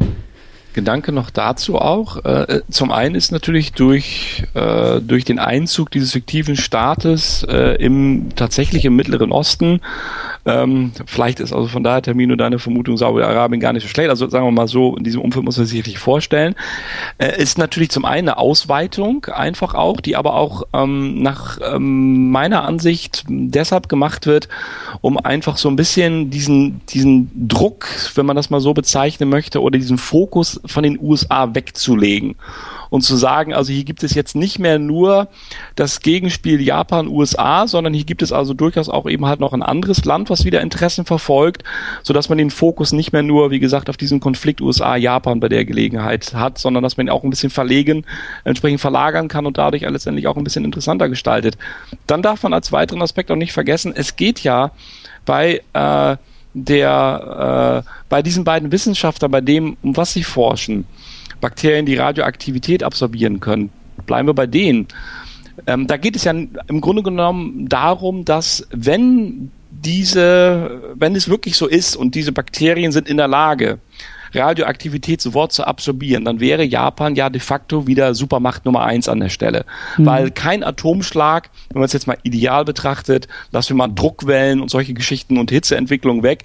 Ja, aber ähm, würde im Prinzip würde eine, ein Atombombenabwurf Japan ja nichts mehr ausmachen können, weil sie hätten zumindest gegen die Strahlungserscheinungen hätten sie ein Gegenmittel, da würden sie einfach die Bakterien verwenden und gut wäre. Also wir wären ein Stück weit ideal betrachtet immuner dagegen. Also auch hier dann wieder letztendlich die Frage ist, Japan hat ähm, wie im 54er Godzilla den Oxygenzerstörer als Superwaffe letztendlich, ja, und damit die Frage der Verantwortung, ja, wohin wandert diese Waffe, auch hier in der Hand gepaart dann wieder mit dem älteren Wissenschaftler, der an Genpflanzen und zwar erfolgreich in dem Sinne offensichtlich geforscht hat, als dass es ihm gelungen ist, einen Hybriden herzustellen, die sogar äh, äh, Seelen, eine Seele besitzt, in dem Fall die Seele seiner verstorbenen Tochter. Also wenn man sich diese Mischung einfach mal zusammenrührt und man denkt, was hat Japan da in der Hand? Könnte man eigentlich sagen, stellt sich wieder die gleiche Frage wie auch beim ersten, wie geht Japan mit dieser Verantwortung um letztendlich? Und da liegt es letztendlich auf der Hand, dass offensichtlich es andere Mächte gibt, USA, äh, Mittlerer Osten, irgendwie, die versuchen logischerweise auch über Monopolisierung, hatte Termine zu Anfang schon gesagt, Plot zusammengefasst, Monopolisierung des Genmarktes, wie auch immer, Gegenpart einfach zu sein. Und ich glaube, wir haben eben halt wirklich zwei Wissenschaftskomponenten, über die wir die ganze Zeit gesprochen haben. Und wir haben auch zwei, nämlich USA und eben der Staat im Mittleren Osten, ähm, äh, zwei Gegenparts dazu, die letztendlich äh, ja äh, auch um diese äh, Erfindungen, wollen wir sie vielleicht mal so nennen, äh, entsprechend buhlen und sich dafür interessieren und die dann für eigene Zwecke verwenden wollen. Mhm. Was ich, was ich auch ganz interessant fand, ähm, also eigentlich wäre das, wäre das fast noch ein eigener Punkt. Ich habe das unter Wissenschaft irgendwie so ein bisschen untergegliedert, aber die veränderte Rolle des Militärs. Ähm, wenn ich mich recht erinnere, bei dem, bei dem ersten Godzilla beim 54er ist das Militär eher so eine Randerscheinung, was eigentlich auch ziemlich macht- und hilflos ist gegenüber Godzilla. Und jetzt 89 haben wir, haben wir schon, haben wir andere Bilder, die da benutzt werden. Das ja, Militär ist diese, kompetent. Ähm durch, durch diese Waffe, die sie halt gegen Godzilla haben, ne, diesen ja. Super X2. Ja. Das gibt dem ja eine ganz andere Position, als es ja noch in dem alten Godzilla-Film war, wie du sagtest. Ne, da waren sie ja eigentlich ziemlich machtlos gegen dieses riesige Ungeheuer. Äh, und jetzt haben sie halt schon sich in gewisser Weise darauf eingestellt, ihn effektiver bekämpfen zu können. Ja. Ja, es gibt, es gibt eine Antwort auf Godzilla. Das ist diese, diese Super X2, dieses, ich weiß gar nicht genau, was das, was das ist, so ein, so ein fast schon so eine Art Raumschiff, was die da irgendwie gebaut haben. Ähm, es gibt eine Waffe, es gibt aber auch einen, einen anderen Umgang. Also das ist, wenn ich mich zurückerinnere an den, an den Film jetzt an, an Violante, es gibt da Szenen in einem Kontrollraum. Es wird irgendwie, es wird irgendwie ganz anders mit, mit Godzilla umgegangen. Es ist weniger überraschend, dass es Godzilla gibt. Es ist, es ist klar, Godzilla ist immer noch ein, ein, wie soll man sagen, ein, ein Problem, was irgendwie für die Menschen da ist, aber es wird irgendwie der Umgang damit ist ein anderer. Es wird irgendwie ein ich finde das so schön, wie du es gerade genannt hast. Also ich, ich kann mir das so in so einer politischen Ansprache auch vorstellen. Weißt du, da ist halt so, ein, da ist halt so eine, so eine riesige Echse, ja, und die hat halt gerade Tokio zerstört. Und dann hast du natürlich die, die Politiker im Fernsehen, die dann sagen, wie, wie gehen wir jetzt mit diesem Problem um? Make Japan great again. Das ist ein anderer. Aber ja, dieses äh, Problem einer 100 Meter große, 900.000 Tonnen schwere Echse. Ja. Naja, aber ich habe schon den Eindruck, ja, das, das, das trifft das eigentlich ganz gut. Früher war Godzilla eine Katastrophe, jetzt ist es ein Problem. Oder? Oder, oder sehe ich das anders? Eine also, nervige Randnotiz, ja. Naja, es gibt, es gibt auch wirklich so Momente. Also da gab es doch auch diesen einen Soldaten, der da mit seinem Raketenwerfer in einem, in einem Hochhaus irgendwie war und Godzilla irgendwie da mit seinen drei Kollegen irgendwie abschießt. Und dann dreht er sich um und packt seine Sachen und äh, ja. hat Feierabend. So, och, Mitch, ja. Godzilla ist ja immer noch da. Ja, dann schicke ich noch mal eine Rakete hinterher. Also diese. Das ist ihm nicht gut bekommen, das muss man dazu sagen. Also nicht, Allerdings, dass er jetzt ja. denkt, das ist so einfach, dieses Brandproblem irgendwie. Also von naja, daher, aber, aber, aber der Umgang aber ist irgendwie recht. ein anderer, ja. Ja, genau. Ja. Ja, vielleicht kann man das jetzt auch ganz äh, gut so als Übergang benutzen, dass wir jetzt vielleicht mal von den tonnenschweren inhaltlichen Themen, die eigentlich äh, völlig irrelevant sind für richtige Filmfans wie mich, jetzt mal ein bisschen mehr zu dem zu dem äh, ja, Fleisch kommen, was dieser Film zum Gummikostüm, zum Rosenmonster, zum großen ja, also, Showdown wie, wie äh, fängt man da an? Also ich würde erstmal ganz platt sagen, der Grund, warum ich diesen Film einfach noch eine Ecke lieber mochte als den ersten Godzilla, ist einfach, weil es so viel mehr Action gibt, wo auch wirklich Godzilla da ist. Ne, das hat sicherlich ja. mehrere Gründe. Ich meine, das, es wird sicherlich einfach auch ne, über die Jahrzehnte, in denen es Godzilla-Filme äh, gab, wurde da sicherlich eine Menge weiterentwickelt, ne, was die Modelle angeht. Das sieht man ja auch und wie, ähm, wie einfach die Qualität der Inszenierung dieser ganzen Actionsequenzen ist. Da war einfach mehr möglich jetzt, da war bestimmt auch mehr Budget dahinter. Und das sieht man einfach auch in dem Film. Ne. Da ist halt wirklich ähm, das, das macht einfach Spaß, so dieser größere Rahmen, ne, diese viel mehr Modelle mhm. und einfach wirklich diese viel größere Screentime von Godzilla, der gegen dieses äh, Raumschiff, ne, diesen Super X2 kämpft oder wie er eben gegen diese beiden Formen von Biolante ja im Laufe des Films kämpft, ne, und dann dabei natürlich auch noch Städte zerlegt und Häuser zertrampelt und gegen die Soldaten kämpft. Also das, da war ich wirklich am Ende gesättigt von. Ja, da, da war ich wirklich zufrieden. Und das, äh, das ist einfach mein Ding natürlich. Ne? Das ist dann wirklich dieser 80er Godzilla, der ein bisschen mehr auf die Kacke haut, um es mal so zu sagen. Ja, der ein bisschen eine, eine größere Spur der Verwüstung noch hinterlässt. Also zumindest äh, sieht man da mehr von. Ja, und das, das Ganze ist dann eben gepaart, äh, da haben wir auch schon ein paar Sachen von erwähnt, ne, mit so sehr ja, merkwürdigen, so ja fast in Anführungsstrichen japanischen Elementen. Mhm. Ne, also eben gerade die, diese Musik, die hatten wir schon angesprochen, da ist mir wirklich auch in vielen Szenen aufgefallen, dass man echt so dachte, so, was? Das ist aber eine sehr merkwürdige Musikwahl gerade. Und äh, bezeichnend finde ich auch wirklich äh, den Moment, wo ich wirklich herzhaft auflachen musste, auch am Ende, als äh, der von Thomas schon erwähnte Feenstaub von Biolante so irgendwie, glaube ich, sich ins Universum oder so verzieht. Und dann gibt es halt kurz dieses, dieses Bild von der verstorbenen Tochter des, des Wissenschaftlers, was halt einmal so durch diesen Feenstaub zu sehen ist. Und du hast halt so, so ein lächelndes Porträtbild nochmal in dieser Wolke aus Feenstaub. Also Aber sie hätte auch noch winken können, das hat sie nicht gemacht. Das war nur das ja. Bild von ihr, ja. Na, es braucht eine Fortsetzung, ne? Also. Ja, ja, aber dabei dachte ich einfach nur ja. so, ja, ähm, mhm. Ernsthaftigkeit, kulturelle Re Relevanz, whatever, das ist meine Art von Godzilla hier. So, was sagt ihr dazu? Bin ich nur ein Banause oder ja. ist meine, meine Meinung auch vertretbar? Auch das. Beides. Finde ich gut. Ich bin ein Vertreter Kannst du Godzilla-Action nur mögen, abgesehen davon. Ähm, ja. zum Budget ganz kurz, weil du das angesprochen hast, um das mal in Relation zu rücken. Der Film hat gut 6 Millionen US-Dollar damals gekostet im Budget, wobei die Special Effects mit 3 Millionen US-Dollar schon gut die Hälfte des Budgets tatsächlich ausgemacht haben. Also ist es durchaus so, man war sich dessen bewusst, man wollte auch gerne äh, doch schon mal so ein ganz klein bisschen in Richtung CGI denken 89. Das ist aber Stimmt. eben halt in den Szenen geblieben, wo es dann eben halt diese Drahtgittermodelle zu sehen gab. Also wo man ein Schema gesehen hat, da sind die Schiffe, da ist Godzilla. Oder aber wenn man mit dieser äh, ähm, äh, Fernbedienungseinheit, die Super X2 beispielsweise in der Zielvorrichtung dann zu sehen war, das waren dann Drahtgittermodelle. Wobei hm, auch hier ist es tatsächlich so, dass äh, noch ein kleiner Paradigmenwechsel, weil es gerade dazu passt, dass das Militär zunehmend sozusagen auf Abstand, on remote, äh, gegen Godzilla gekämpft hat. Mit bei der Super X1 im 84er Godzilla war beispielsweise diese noch bemannt. Mhm. Ja, da haben also dementsprechend noch äh, Besatzung äh, ähm, dieses Fluggerät gesteuert. Bei der Super X2 wurde sie schon fernbedient. Und dieses ähm, sozusagen, also diese, diese, diese, dieses, ähm, äh, diese Änderung, in dem nicht mehr mit, mit riesigen Bodentruppen gekämpft wird, sondern das wirklich mehr mit Spezialeinheiten der G-Force, die ins Leben gerufen worden ist, beispielsweise gegen Godzilla gekämpft worden ist, auch das ist etwas, äh, wo man den Schwerpunkt einfach verlagert hat. Und ansonsten gebe ich dir natürlich vollkommen recht. Also mich erfreut es immer wieder ganz groß, wenn ich sehe, wie beispielsweise sich der Feuerstrahl von Godzilla, wenn der jetzt ge-CGI'd und nicht mehr gezeichnet worden worden ist, öfter eingesetzt wird, wie er den einsetzt, gepaart mit entsprechend der, der, der Soundkulisse, die äh, entsprechend ähm, dann auch zu hören ist. Oder mich erfreuen auch so Details, die vom Drehen überliefert worden sind, indem die Rückenschuppen sozusagen, die kurz bevor sein Feuer, sein, ja, wir sagen immer Feuer, wir hatten ja letztes Mal gesagt, also wenn wir seinen radioaktiven Feuerstrahl ausspeit, anfangen zu leuchten. In dem Fall ist mhm. übrigens dann überliefert, dass man das erste Mal mit so einer Art innenliegender Beleuchtungslämpchen äh, das Ganze zum Glühen gebracht hat. Und beim allerersten Mal leider diese Lämpchen wohl irgendwie in der Form falsch angeschlossen waren, dass der gute Mann im Godzilla-Kostüm einen fürchterlichen elektrischen Schlag gekriegt hat, als das erste Mal das Ganze angeschaltet worden ist.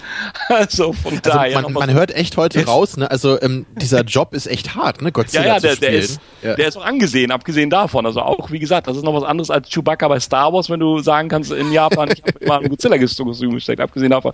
Aber nein, du hast recht, Hermino. Das ist, was, was, was ich auch gerne sehe, ist, ich sehe auch gerne mehr dieses Animalische dabei. Dieses, ähm, auch das ist in den, in den, wenn man sich so ein bisschen die Drehberichte anschaut, ist, wenn man sich Gedanken gemacht hat, wie treffen Godzilla und Biolante eigentlich aufeinander? Was wollen wir machen? Was können wir darstellen, was nicht? Biolante ist ein riesen kompliziertes äh, äh, äh, ähm, äh, Setpiece gewesen, sozusagen, wo jemand drin steckte.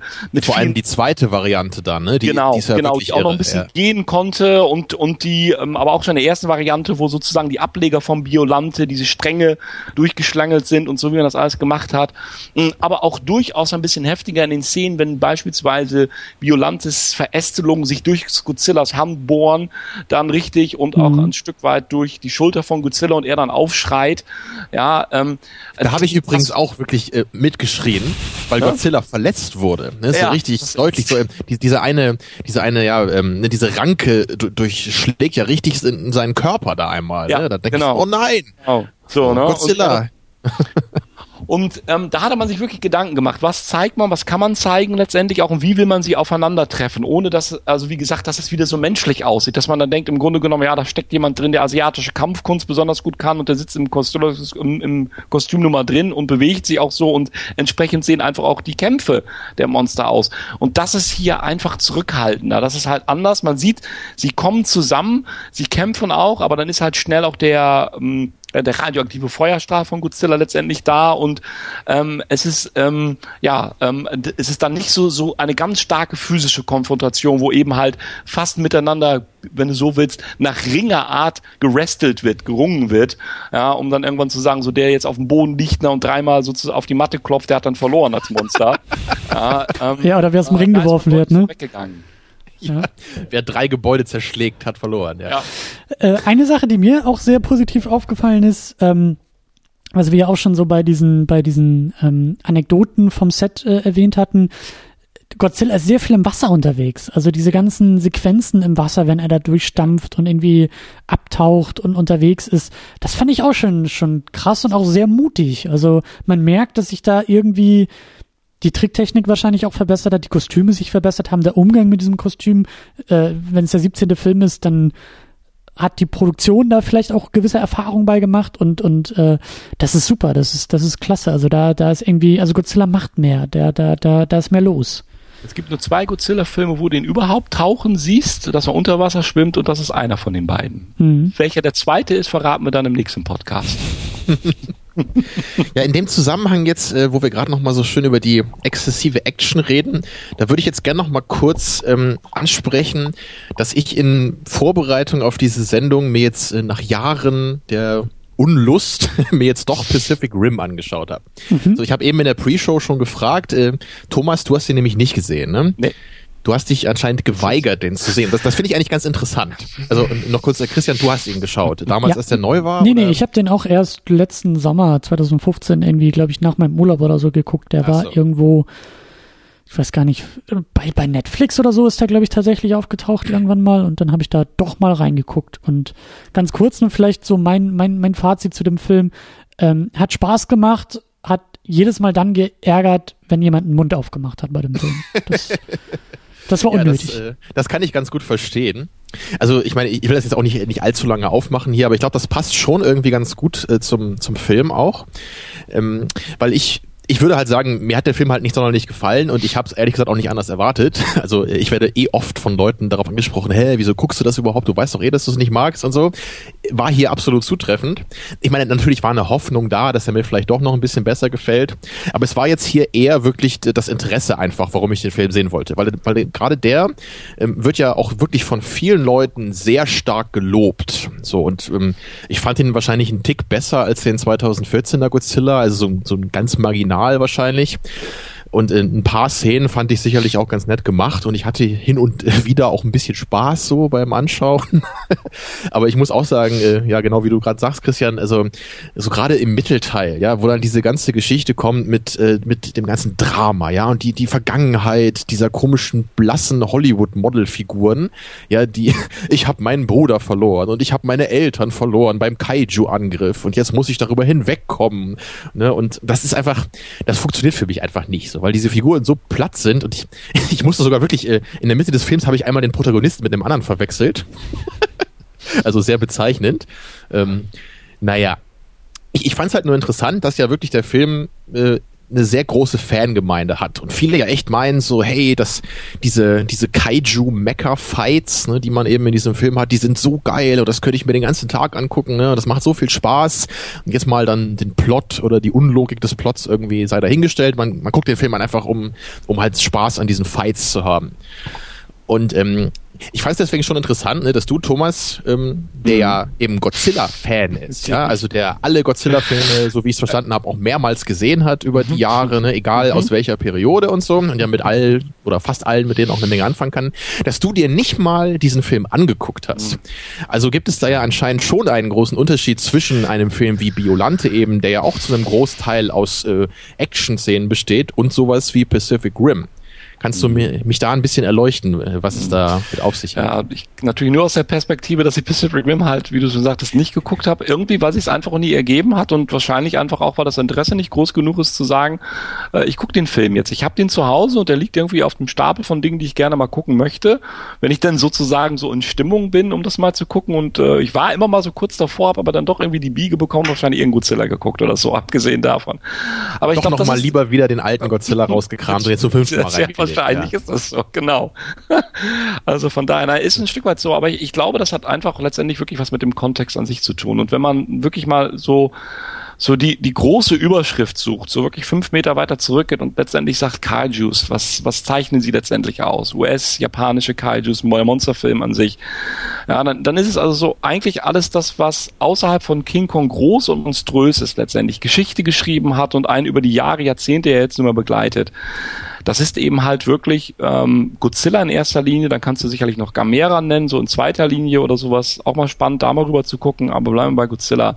Und ich glaube, ähm, ich hatte schon ähm, ich, ich habe ja schon Probleme gehabt, wie ihr ja alle mitbekommen habt, bei dem US-Godzilla letztendlich. Obwohl wir sagen, okay, das ist wenigstens der Protagonist, Godzilla, es spielt ein Japaner auch mit und so wie wir das alles beleuchtet haben. Aber es fehlt. Es fehlt die Seele irgendwie da drin. Und für mich ist ähm, für mich ist gute Monster-Action letztendlich ähm, ist, ist, ist eine Zutat in einem Monsterfilm, um ihn einfach interessant zu machen und für mich irgendwo einen Impuls zu geben, ihn zu gucken und drüber nachzudenken und einfach nur Spaß zu haben. Das werde ich, ich werde Pacific Rim, ich, klar, ich werde ihn mal gucken, vielleicht auch so zum nächsten Mal und dann nochmal ganz kurz sagen, ich habe ihn jetzt geguckt, Leute, und ne, so zwei, drei Eindrücke davon.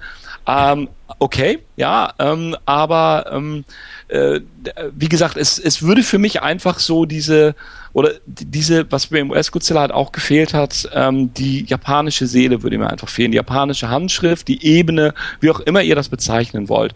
Und deshalb sind für mich so Monsterfilme, die ähm, schon Bezug nehmen auf, wie du gerade sagtest, wusste ich ja gar nicht, auf ja, hier, äh, der ist bei dem Kaju-Angriff gestorben und auch wenn ein Japaner mitspielt irgendwie, ähm, es, es ist etwas nicht da. Ne? Es ist also im Prinzip, ich weiß nicht genau wie, ähm, wenn man Kant in der Übersetzung lesen würde oder sowas ähnliches, ja, eine Interpretation von einem anderen, sicherlich mit interessanten mhm. Aspekten, aber es fehlt einem irgendwie so ein bisschen so diese Idee der Quelle, diese Inspiration, dieses, was steckt da drin.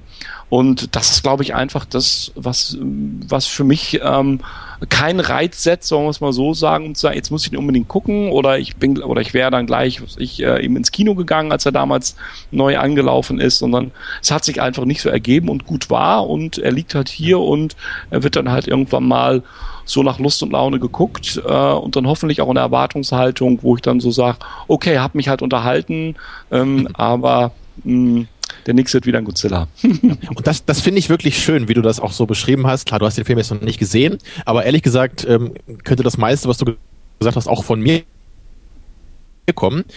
Ähm, war Begriff der, der Seele dieser Film, das finde ich wirklich sehr wichtig. Und gerade jetzt aus der Sicht von mir selber. Ich bin ja nicht mal aufgewachsen mit Godzilla-Filmen. Ja, das ist ja für mich gar nicht so, dass ich da so eine enorme ähm, mhm. emotionale Verbindung jetzt zu hätte, wie ich es zum Beispiel zu den ähm, ähm Tim Burton Batman-Filmen habe. So, das ist mhm. einfach für mich was, da, mhm. da habe ich eine emotionale Verbindung zu, weil ich die von früher kenne. So.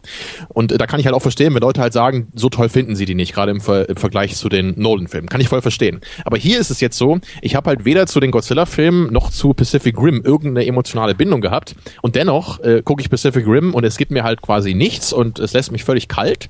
Also sowohl inhaltlich als auch von den Action-Szenen.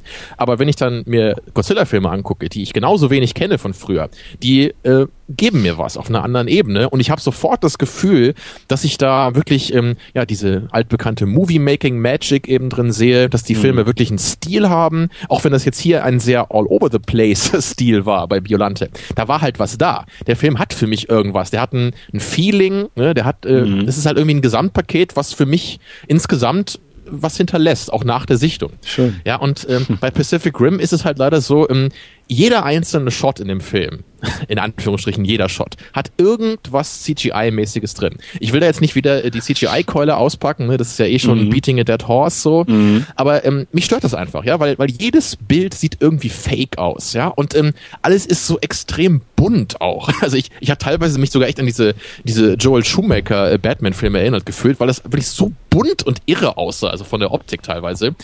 Und ähm, das könnte ich halt höchstens auf so eine äh, Weise unterhaltsam finden, dass ich halt darüber lache, so, weil das halt so bekloppt ist.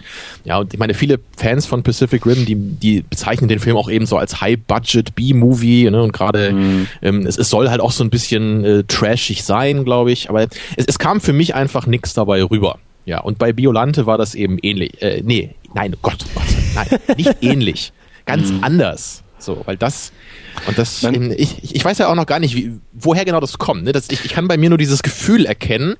Ich, ich gucke mir diesen Godzilla-Film an, zu dem ich eigentlich keine Verbindung habe, aber ich habe sofort das Gefühl, dass ich irgendwas Besonderes sehe, ne? wo, wo Mühe drin steckt, wo Leidenschaft drin ist. Und das habe ich äh, bei Pacific Rim so halt nicht gehabt.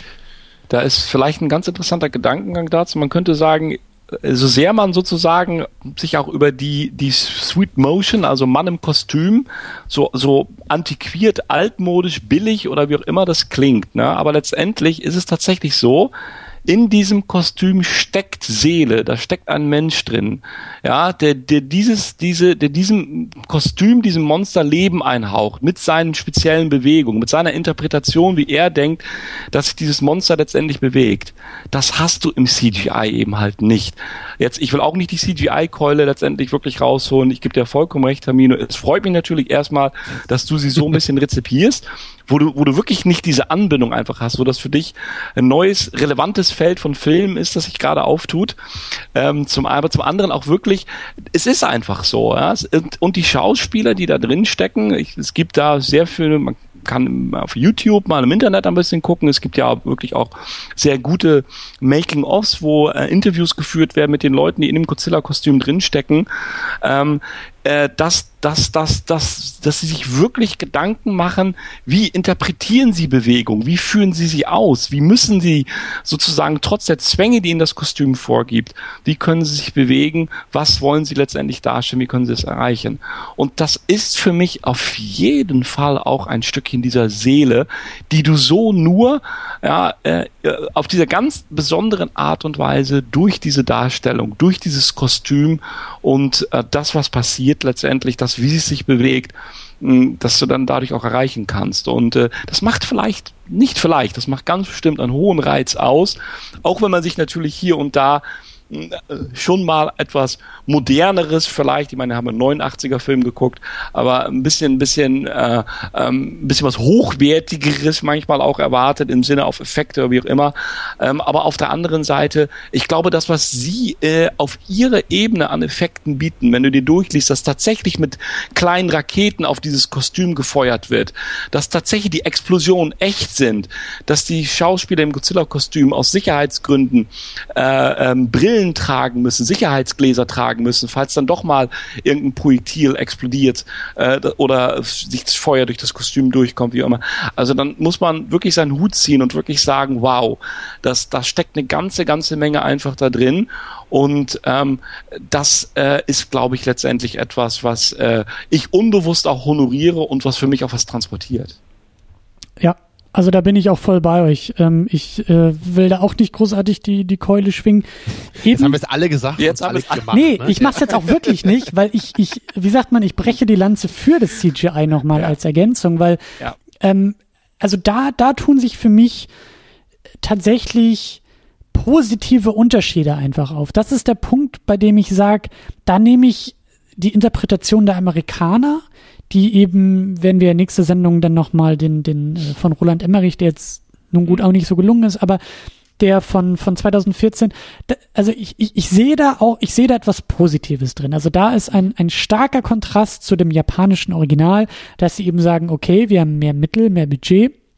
Da stecken wir auch in die Bilder und da stecken wir auch in die Effekte. Also der Godzilla, der da 2014 tricktechnisch durch das Bild läuft, in Hollywood, aus Hollywood, hat für mich auch seinen Reiz, um das mal so äh, hinzustellen. Aber es ist eben nicht, also für mich ist das eine nicht besser als das andere, sondern es sind einfach sehr, sehr schöne unterschiedliche Ansätze, weil ich liebe es auch, wie du auch gerade erwähnt hast, Thomas, wie, wie viel Ausdruckskraft irgendwie, wie viel Aufwand in diesen japanischen Filmen einfach drin steckt, auch in diesen Godzilla-Kostümen und auch in diesen Godzilla-Momenten. Und ich finde es halt, ich, ich finde es irgendwie, sehr, sehr schön, dass beides so nebeneinander stehen kann. Wie gesagt, die inhaltliche Auseinandersetzung und damit nochmal der Verweis auf die letzte Sendung, die finde ich halt viel, viel problematisch. Also wenn die Amis da wieder mit ihrem Hurra-Patriotismus kommen wollen und uns erzählen wollen, wie toll irgendwie das US-Militär ist und dass Godzilla irgendwie am liebsten noch High Five mit dem Soldaten an der Küste irgendwie sich liefern würde, da habe ich eher meine Probleme mit, weil ich sag, okay, auch wenn sich das hier jetzt 89 auch langsam oder vielleicht nicht nur langsam, aber es wandelt sich, es, es ist vielleicht weniger dieser innenbezogene Umgang mit irgendwie dem Zweiten Weltkrieg und der Rolle Japans und der Atombombe und all diesen Sachen, sondern das Ganze hier jetzt in Genetik und ähm, Japans Rolle auf dem internationalen Markt, bla bla bla. Hier verändern sich zwar die Motive, aber ich finde, so, das ist ja das Fazit aus der letzten Sendung für mich, dass die Art und Weise, also die Geschichten, die die Japaner erzählen mit ihrem Godzilla, finde ich viel, viel spannender als die Geschichten, die die Amerikaner mit dem Godzilla erzählen. Die Art und Weise, wie es aussieht, lasse ich aber sozusagen in beiden, in beiden Kulturkreisen zu, um da vielleicht diesen Strich drunter zu setzen und diese geschwungene Keule in Richtung CGI ein wenig zurückzuschwenken. Ja, ist ja auch gut, dass du auch mal ein bisschen gegen unsere harte Kritik hier gegensteuerst. Muss ja auch fair bleiben ja, ich, ich kann das ja auch schon nachvollziehen, klar. CGI ist nicht nur schlecht, das stimmt schon. Aber ich, ich habe eben trotzdem oft Probleme, so einen so einen Stil zu erkennen, ne? so einen besonderen eigenen Stil in CGI-Filmen. Das sieht für mich irgendwie, um es ganz platt zu sagen, immer gleich aus. Mhm. Es, es, gibt halt gutes und es gibt schlechtes CGI. So, natürlich ist es ein bisschen komplexer als das, ne? das will ich jetzt auch nicht noch aufmachen. Aber eben bei, so, sobald irgendwie Modelle im Spiel sind, so, ne? das ist dann, egal ob es bei Star Wars ist ne? oder bei Blade Runner ja. oder bei all den anderen tollen Beispielen aus der Vergangenheit, Zeit. Das ist für mich immer sofort was äh, Besonderes, so was Eigenes, was Zeitloses. Das wird mir, glaube ich, immer mehr geben als äh, noch die besten Computereffekte. So. Ja. So, lass uns das damit mal beenden, dieses Thema. Ja. Mich würde nämlich noch eine Sache ähm, auch noch sehr interessieren, die wahrscheinlich nur Thomas beantworten kann. und zwar nämlich, wie, ähm, wie Biolante und vielleicht auch der Vorgängerfilm eigentlich so rezipiert wurden damals, als die neu waren. Ne, weil ja, wir, wir kennen das ja aus äh, bei anderen Beispielen, ne, immer wenn irgendwas gerebootet wird ne, und gerade eben so eine, so eine Filmreihe, die es schon seit Jahrzehnten gibt, wie jetzt eben die Godzilla-Filme, das ist ja bestimmt immer immer eine ganz schwierige Sache und das wird ja bestimmt auch immer mit äh, gemischten Gefühlen aufgenommen. Also kannst du mir da ein bisschen sagen, ähm, wie eben diese High-Say-Periode am Anfang rezipiert wurde von Fans der alten Filme? Also ich kann mich zumindest sogar noch daran erinnern, dass ich den 84er Godzilla damals noch tatsächlich in Bremen in einem kleinen Kino, das es mittlerweile nicht mehr gibt, äh, im Sternkino-Center, äh, direkt in der Stadtmitte, in einem kleinen Saal mit, was weiß ich, 50 Plätzen, aber noch im Kino gesehen habe. Das heißt also, man muss es schon gut hingucken. Er ist wahrscheinlich wahrscheinlich damals nicht mit sehr vielen Kopien gestartet, aber er hat gleich, und das hängt mit deiner Frage zusammen, Termino, er hat gleich den Sprung oder kurz, kurz danach den Sprung auch in den internationalen Markt geschafft, der 84er Godzilla, der Reboot. Und ist entsprechend gut rezipiert worden. So gut halt, dass äh, ähm, Toho nicht lange äh, mit ähm, der Ankündigung ähm, des nächsten Godzillas hat auf sich warten lassen, worüber wir vorhin schon kurz gesprochen haben.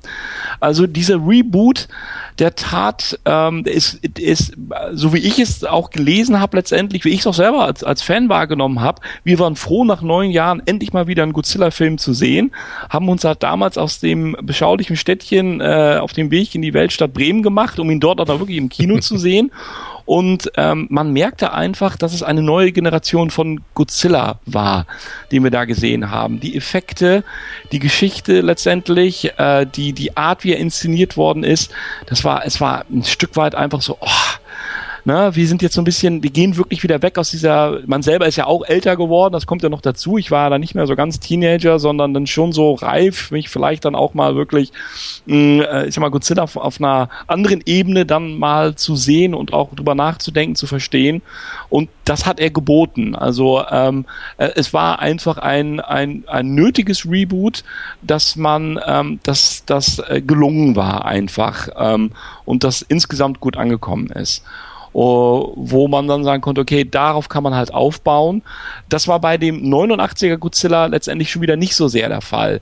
Mm, das hing teilweise damit zusammen, dass ähm, äh, er nur sehr schwer. Äh, also er ist erstmal hier gar nicht im Kino gelaufen dann. Äh, er ist ähm, zwei Jahre bis 1991, 92 glaube ich sogar, knapp drei Jahre. Also er kam am 16. Dezember 89 in Japan in die Kinos und ist dann ähm, zwei Jahre lang nur dort, ähm, also nicht komplett zwei Jahre, aber war dann erstmal nur in Japan zu sehen und hat erst 92 den Sprung als äh, direkte VHS, äh, wenn man so will, äh, Heimauswertung äh, äh, tatsächlich geschafft.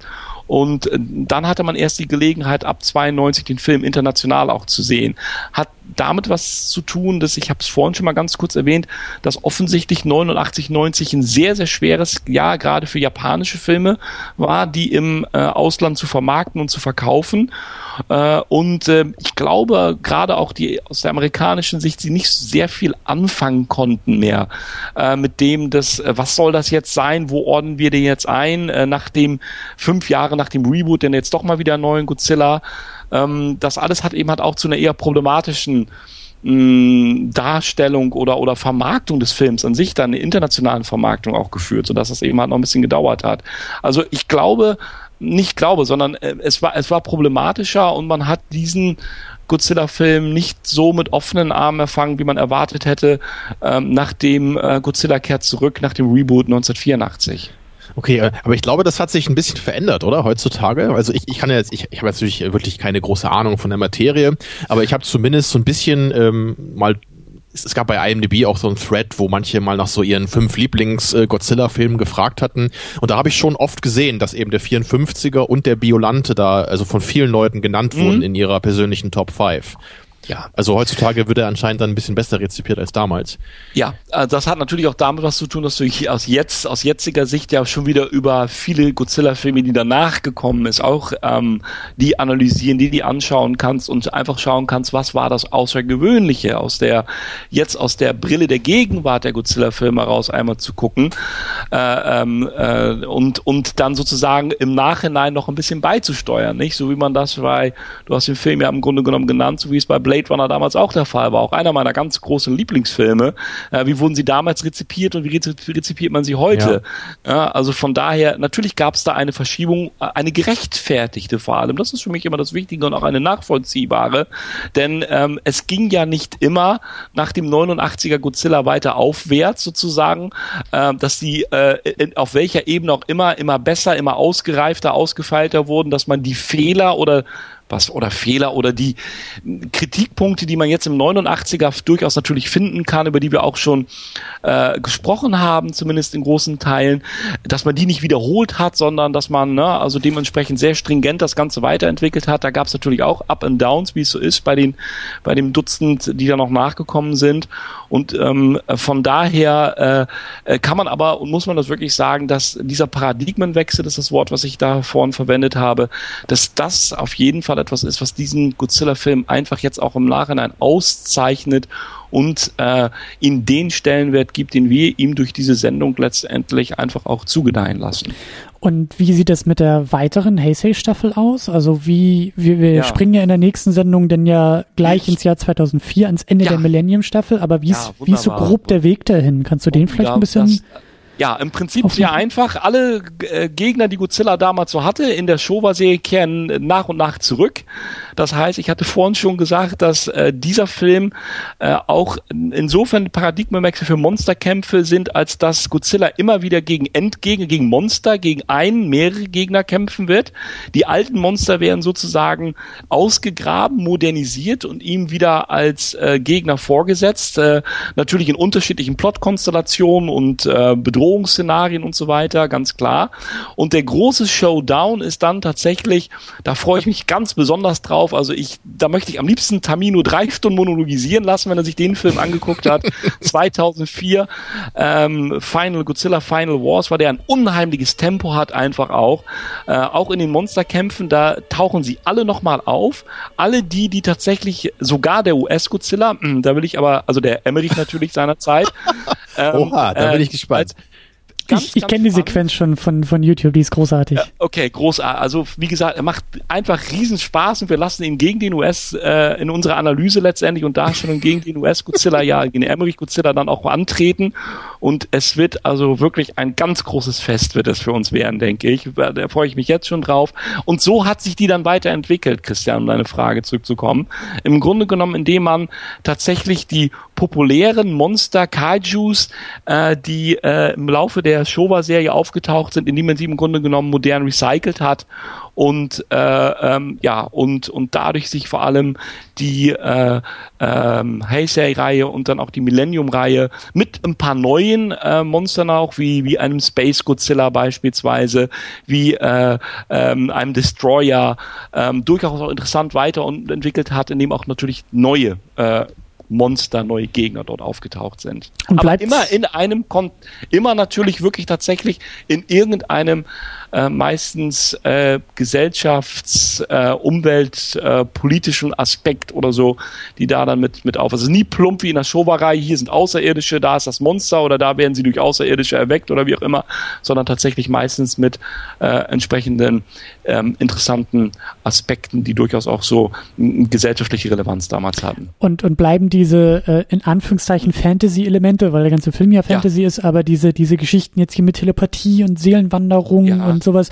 kommt das weiter vor? Bleibt das, wird es ja. Teil der Serie oder sie war das jetzt nur ein Ausreißer? Nein, sie werden, es, es, also es wird, wird auch so Elemente wie Zeitreisen beispielsweise geben. Es wird auch äh, äh, Geschichten geben wie Kontakt, telepathischen Kontakt mit anderen Wesensformen oder wie kommunizieren die Monster untereinander und und also diese diese äh, ich, ich sag mal, es wird jetzt keine Fantasy aus meiner Sicht keine Fantasy-Explosion geben, was auch gut ist, aber es wird immer Elemente geben geben letztendlich. Und da könnt ihr, wenn ihr wollt, irgendwann einfach auch gerne mal die Brücke schlagen. Es gibt natürlich auch Entsprechungen aus dem Anime, Manga-Geschehen in Japan, die äh, letztendlich ja auch mitverarbeitet werden. Ne? Also wenn ich mir beispielsweise so etwas, einer der, der ich glaube, der interessantesten und größten Animes, die man international kennt, ist Akira als Beispiel. In einer wunderschönen mhm. neuen Veröffentlichung, ja vor kurzem auch dann auf Blu-ray rausgekommen. Den besitze ähm, ich sogar, ja. Ja, also da, da gibt es, da gibt es ganz große Anknüpfpunkte, genau. Also, da gibt es, wo man, wo man sagen kann, die sind ja nicht weit weg voneinander und diese Elemente sind da und äh, die ähm, äh, Godzilla-Filme werden selbstsicherer, wenn es darum geht, diese urjapanischen Elemente dort einfach weiter mit einzubauen und auch wirklich dieses, diese, diese, diese mehr zu zeigen, mehr zu präsentieren. Ja. Ja, spannend. Sehr, sehr spannend. Ich, ich habe auch schon die Befürchtung, dass Tamino bis zur nächsten Sendung einfach mal die komplette, die komplette Staffel einfach aufholt. Vielleicht sogar die Millennium noch, noch weiterführt, weil ich glaube, das, das klingt alles so nach Taminos Geschmack. Das, das wäre mal eine schöne Marathonveranstaltung für uns alle. Wir fangen mal an. Irgendein, wann muss man anfangen? Donnerstagmorgen. Ich habe es jetzt äh, von der von der Zeit noch nicht ausgerechnet. Mit dem ersten Godzilla-Film 54, bis wir dann zu Godzilla Final Wars angekommen sind und dann äh, spätestens dann gesättigt sind wahrscheinlich erstmal, uns mal alle, alle anzuschauen. Also das habe ich auch nicht geschafft. Also das muss ich jetzt dazu sagen. Es ist selbst, also ich dosiere das dann auch so ein klein bisschen, weil es gibt also auch tatsächlich Godzilla-Filme aus der Showa-Reihe. Das ist schon, äh, das ist schon harter Tobak. Da ärgere ich dann immer mal so einen guten Freund. Wir treffen uns so jedes Jahr einmal hier zu so einer Art äh, äh, Treffen der, der, der Heimkino-Interessierten. Und wenn wir ihn ärgern wollen, dann zeigen wir einfach den Film in der Endlosschleife und dann ist er meistens bedient. Also von daher, da kann er gar nichts mit anfangen und mit denen noch viel weniger. Also es gibt auch Filme, mit denen man aus der, dieser eine vor allem äh, aus der Showa-Reihe, womit man äh, Attack All Godzilla Attack All Monsters ist der, den ich, den ich gerade spreche, ähm, äh, den man wirklich ähm, dann doch mit, ähm, sagen wir mal, zwei Flaschen Bier etwas besser ertragen kann. Aber okay, so what? Auch das macht halt die Diversität der Dinge aus dort. Mhm. So, haben wir noch was oder verabschieden wir uns dann für heute? Beides. Ich glaube, wir haben noch jede Menge und äh, wir könnten auch noch jede Menge weitermachen, aber ähm, das ist eigentlich auch ein guter Zwischenpunkt. Wir haben jetzt mit diesem Film, mit Godzilla der Urgigant, äh, die Fußspitze in die Heisei-Staffel gesetzt und beenden es auch gleichzeitig, um dann in der nächsten Zusammensetzung dieser Art, also das nächste Mal, wenn wir über Godzilla sprechen, was sehr wahrscheinlich auch so ein, so ein Monat wieder entfernt ist, dann, ähm, dann geht's ja in die, in die Gegenwart, es geht in die Millennium-Staffel, ans Ende auch der Millennium-Staffel, Godzilla Final Wars von 2004, aber gleichzeitig eben auch wollen wir dieses, diese, diese, diese Aktion eben genauso oder ähnlich beenden, wie wir sie angefangen haben. Wir sind über Hollywood in dieses Thema eingestiegen und wir wollen ja. über Hollywood aus diesem Thema wieder raus. Wir wollen das alles so populär einklammern, wie es geht und deshalb genau, gibt es den das ist wahrscheinlich Godzilla die größte Aufgabe für uns auch, uns diesen Film nochmal anzuschauen. Aber ja. wir werden es tun für euch da draußen, für die Hörer.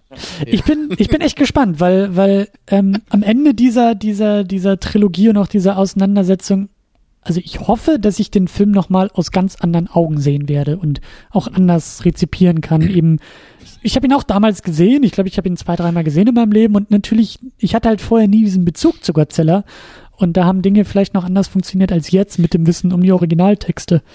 Lass mich noch ein kurzes Zitat bringen von Mike von Red Letter Media. Er hat nämlich da in Bezug auf den Film, als sie den auch reviewed hatten, hatte er gesagt, also jetzt, wo wir den Film nochmal geguckt haben, habe ich gemerkt, ich konnte mich an nichts äh, von diesem Film erinnern, außer dass es geregnet hat. Und dann Gedankenstrich, äh, ich meine an dem Tag, als ich den Film im Kino gesehen habe. Von dem Film wusste ich gar nichts mehr. Ja. So, um das nochmal, das fand ich sehr schön auf den Punkt gebracht, was du den Film angeht. Das motiviert Christian natürlich nochmal so unheimlich, den Film jetzt sozusagen unter einem völlig neuen Perspektive sich anzuschauen. Ich weiß auch noch, ich, ich, weiß auch noch sogar genau, dass Roger Ebert mal ähm, den Film irgendwie reviewed hat und er hatte sich auch extrem darüber aufgeregt, also glaube ich eher so scherzhaft, dass er selber halt in dem Film ja auftaucht. Er ist da ja irgendwie so als Bürgermeister Ebert, ne, so mit so einem Schauspieler, der so mhm. ähnlich aussieht, dargestellt. Und dann hat er sich halt darüber beschwert, ähm, dass Roland Emmerich nicht mal die Eier hatte, Godzilla ihn auch fressen zu lassen. Ja. Ja, also ich bin gespannt auch darauf. Ich, ich meine, vielleicht wird der Film ja auch so dumm, dass es irgendwie wieder lustig ist, ihn zu gucken. Ich weiß es halt auch echt nicht mehr, weil das auch über zehn Jahre her ist, dass ich den zum letzten Mal gesehen habe. Aber es, es könnte auf jeden Fall anstrengend werden. Naja. Ich glaube, wir müssen es einfach mal, wie Godzilla sonst auch, äh, sich äh, langsam auf eine Bucht zubewegt, auf uns auch zukommen lassen. Mal sehen, äh, wie wir den nach all dieser Erkennung. Ist auch noch die Frage, in welcher Reihenfolge ihr vielleicht, wir haben ja die beiden Filme, Godzilla Final Wars und nochmal der Emmerich US Godzilla, in welcher Reihenfolge die vielleicht äh, man die guckt. Ähm, das hm. möchte ich natürlich euch überlassen. Ich selber ja. glaube, weiß schon, welche Reihenfolge ich nehme. Ja. Abgesehen davon und auch mit welchem zeitlichen Abstand oder eben halt auch nicht. Aber ich denke, das sind alles Fragen, deren Beantwortung wir sozusagen ja, dann tatsächlich in der nächsten Sendung mal nachgehen können. Und auch mit welcher psychologischer Unterstützung man sich die Filme angucken sollte. Also Tamino, ich glaube, bis zur nächsten Sendung hast du den Godzilla-Schrei perfektioniert, weil bei dem Emmerich Godzilla wird er, glaube ich, zwangsläufig alle paar Minuten aus der rauskommen. Aber dann stehen die Telegrafenmasten womöglich nicht mehr zwischen Kiel und ja. Berlin oder so. Ja, wer ja, weiß, ja, wer weiß. Die werden überlastet, ja. So, wir, man merkt, Gut, wir albern, wir albern rum, aber nur, nur aufgrund der Vorfreude auf die nächste Sendung. Die wird kommen, dann wieder in ungefähr einem Monat. Ne, und ähm, ja, dann kann ich nur wie letztes Mal sagen, vielen, vielen Dank an Thomas, dass du uns heute wieder mit äh, deiner Expertise hier fachkundig zur Seite gestanden hast. Hat es genauso viel Spaß gemacht wie beim letzten Mal es und gerne wieder. unendliche Freude, mit euch zu plaudern einfach. Und wie gesagt, ich bin jetzt immer noch in dem Diskussionsmodus, dass ich sagen könnte, wenn ihr hier ein paar Kilometer um die Ecke wohnen würdet, kommt, lasst uns alle treffen. Ja, wir machen noch einen munteren Abend, eine muntere Nacht bei dem einen oder anderen Bier und reden noch über alles, was es da so zu reden gibt. Das kann ich leider nur sozusagen als frommen Wunsch äh, in die Ferne übermitteln. Es war klasse. Ich danke euch einfach, dass ich nochmal dabei sein durfte. Ja, vielen, vielen Dank, Thomas. Und äh, die Einladung auf Bier und weitere Diskussionen formuliere ich einfach ins Virtuelle, ins Digitale um und sage, lasst uns doch bei uns in den Kommentaren noch weiter diskutieren. Auf ein Cyberbier. ja, auf ein Bier-Emoji vielleicht. Oder so. Äh, ihr findet uns natürlich unter secondunit-podcast.de. Ihr findet uns bei Twitter unter 2nd-unit. Ihr findet uns bei Facebook. Wir sind bei Patreon. Wir sind bei Flatter. Wir haben bei Soundcloud auch irgendwie was rumliegen aber ihr findet uns vor allen Dingen in diesem Internet secondunit-podcast.de. Diskutiert gerne mit uns. Ich bin gespannt, auch was euer Feedback ist. Gerade der Godzilla, der Urgigant, ist ja vielleicht noch ein bisschen skurriler als das, was wir letztes Mal besprochen haben, aber lasst euch doch drauf ein und diskutiert mit uns und äh, damit entlasse ich uns und euch in die Nacht. Habt einen schönen Abend noch. Tschüss. Ja, macht's Tschüss, gut und bis zum nächsten Mal. Genau.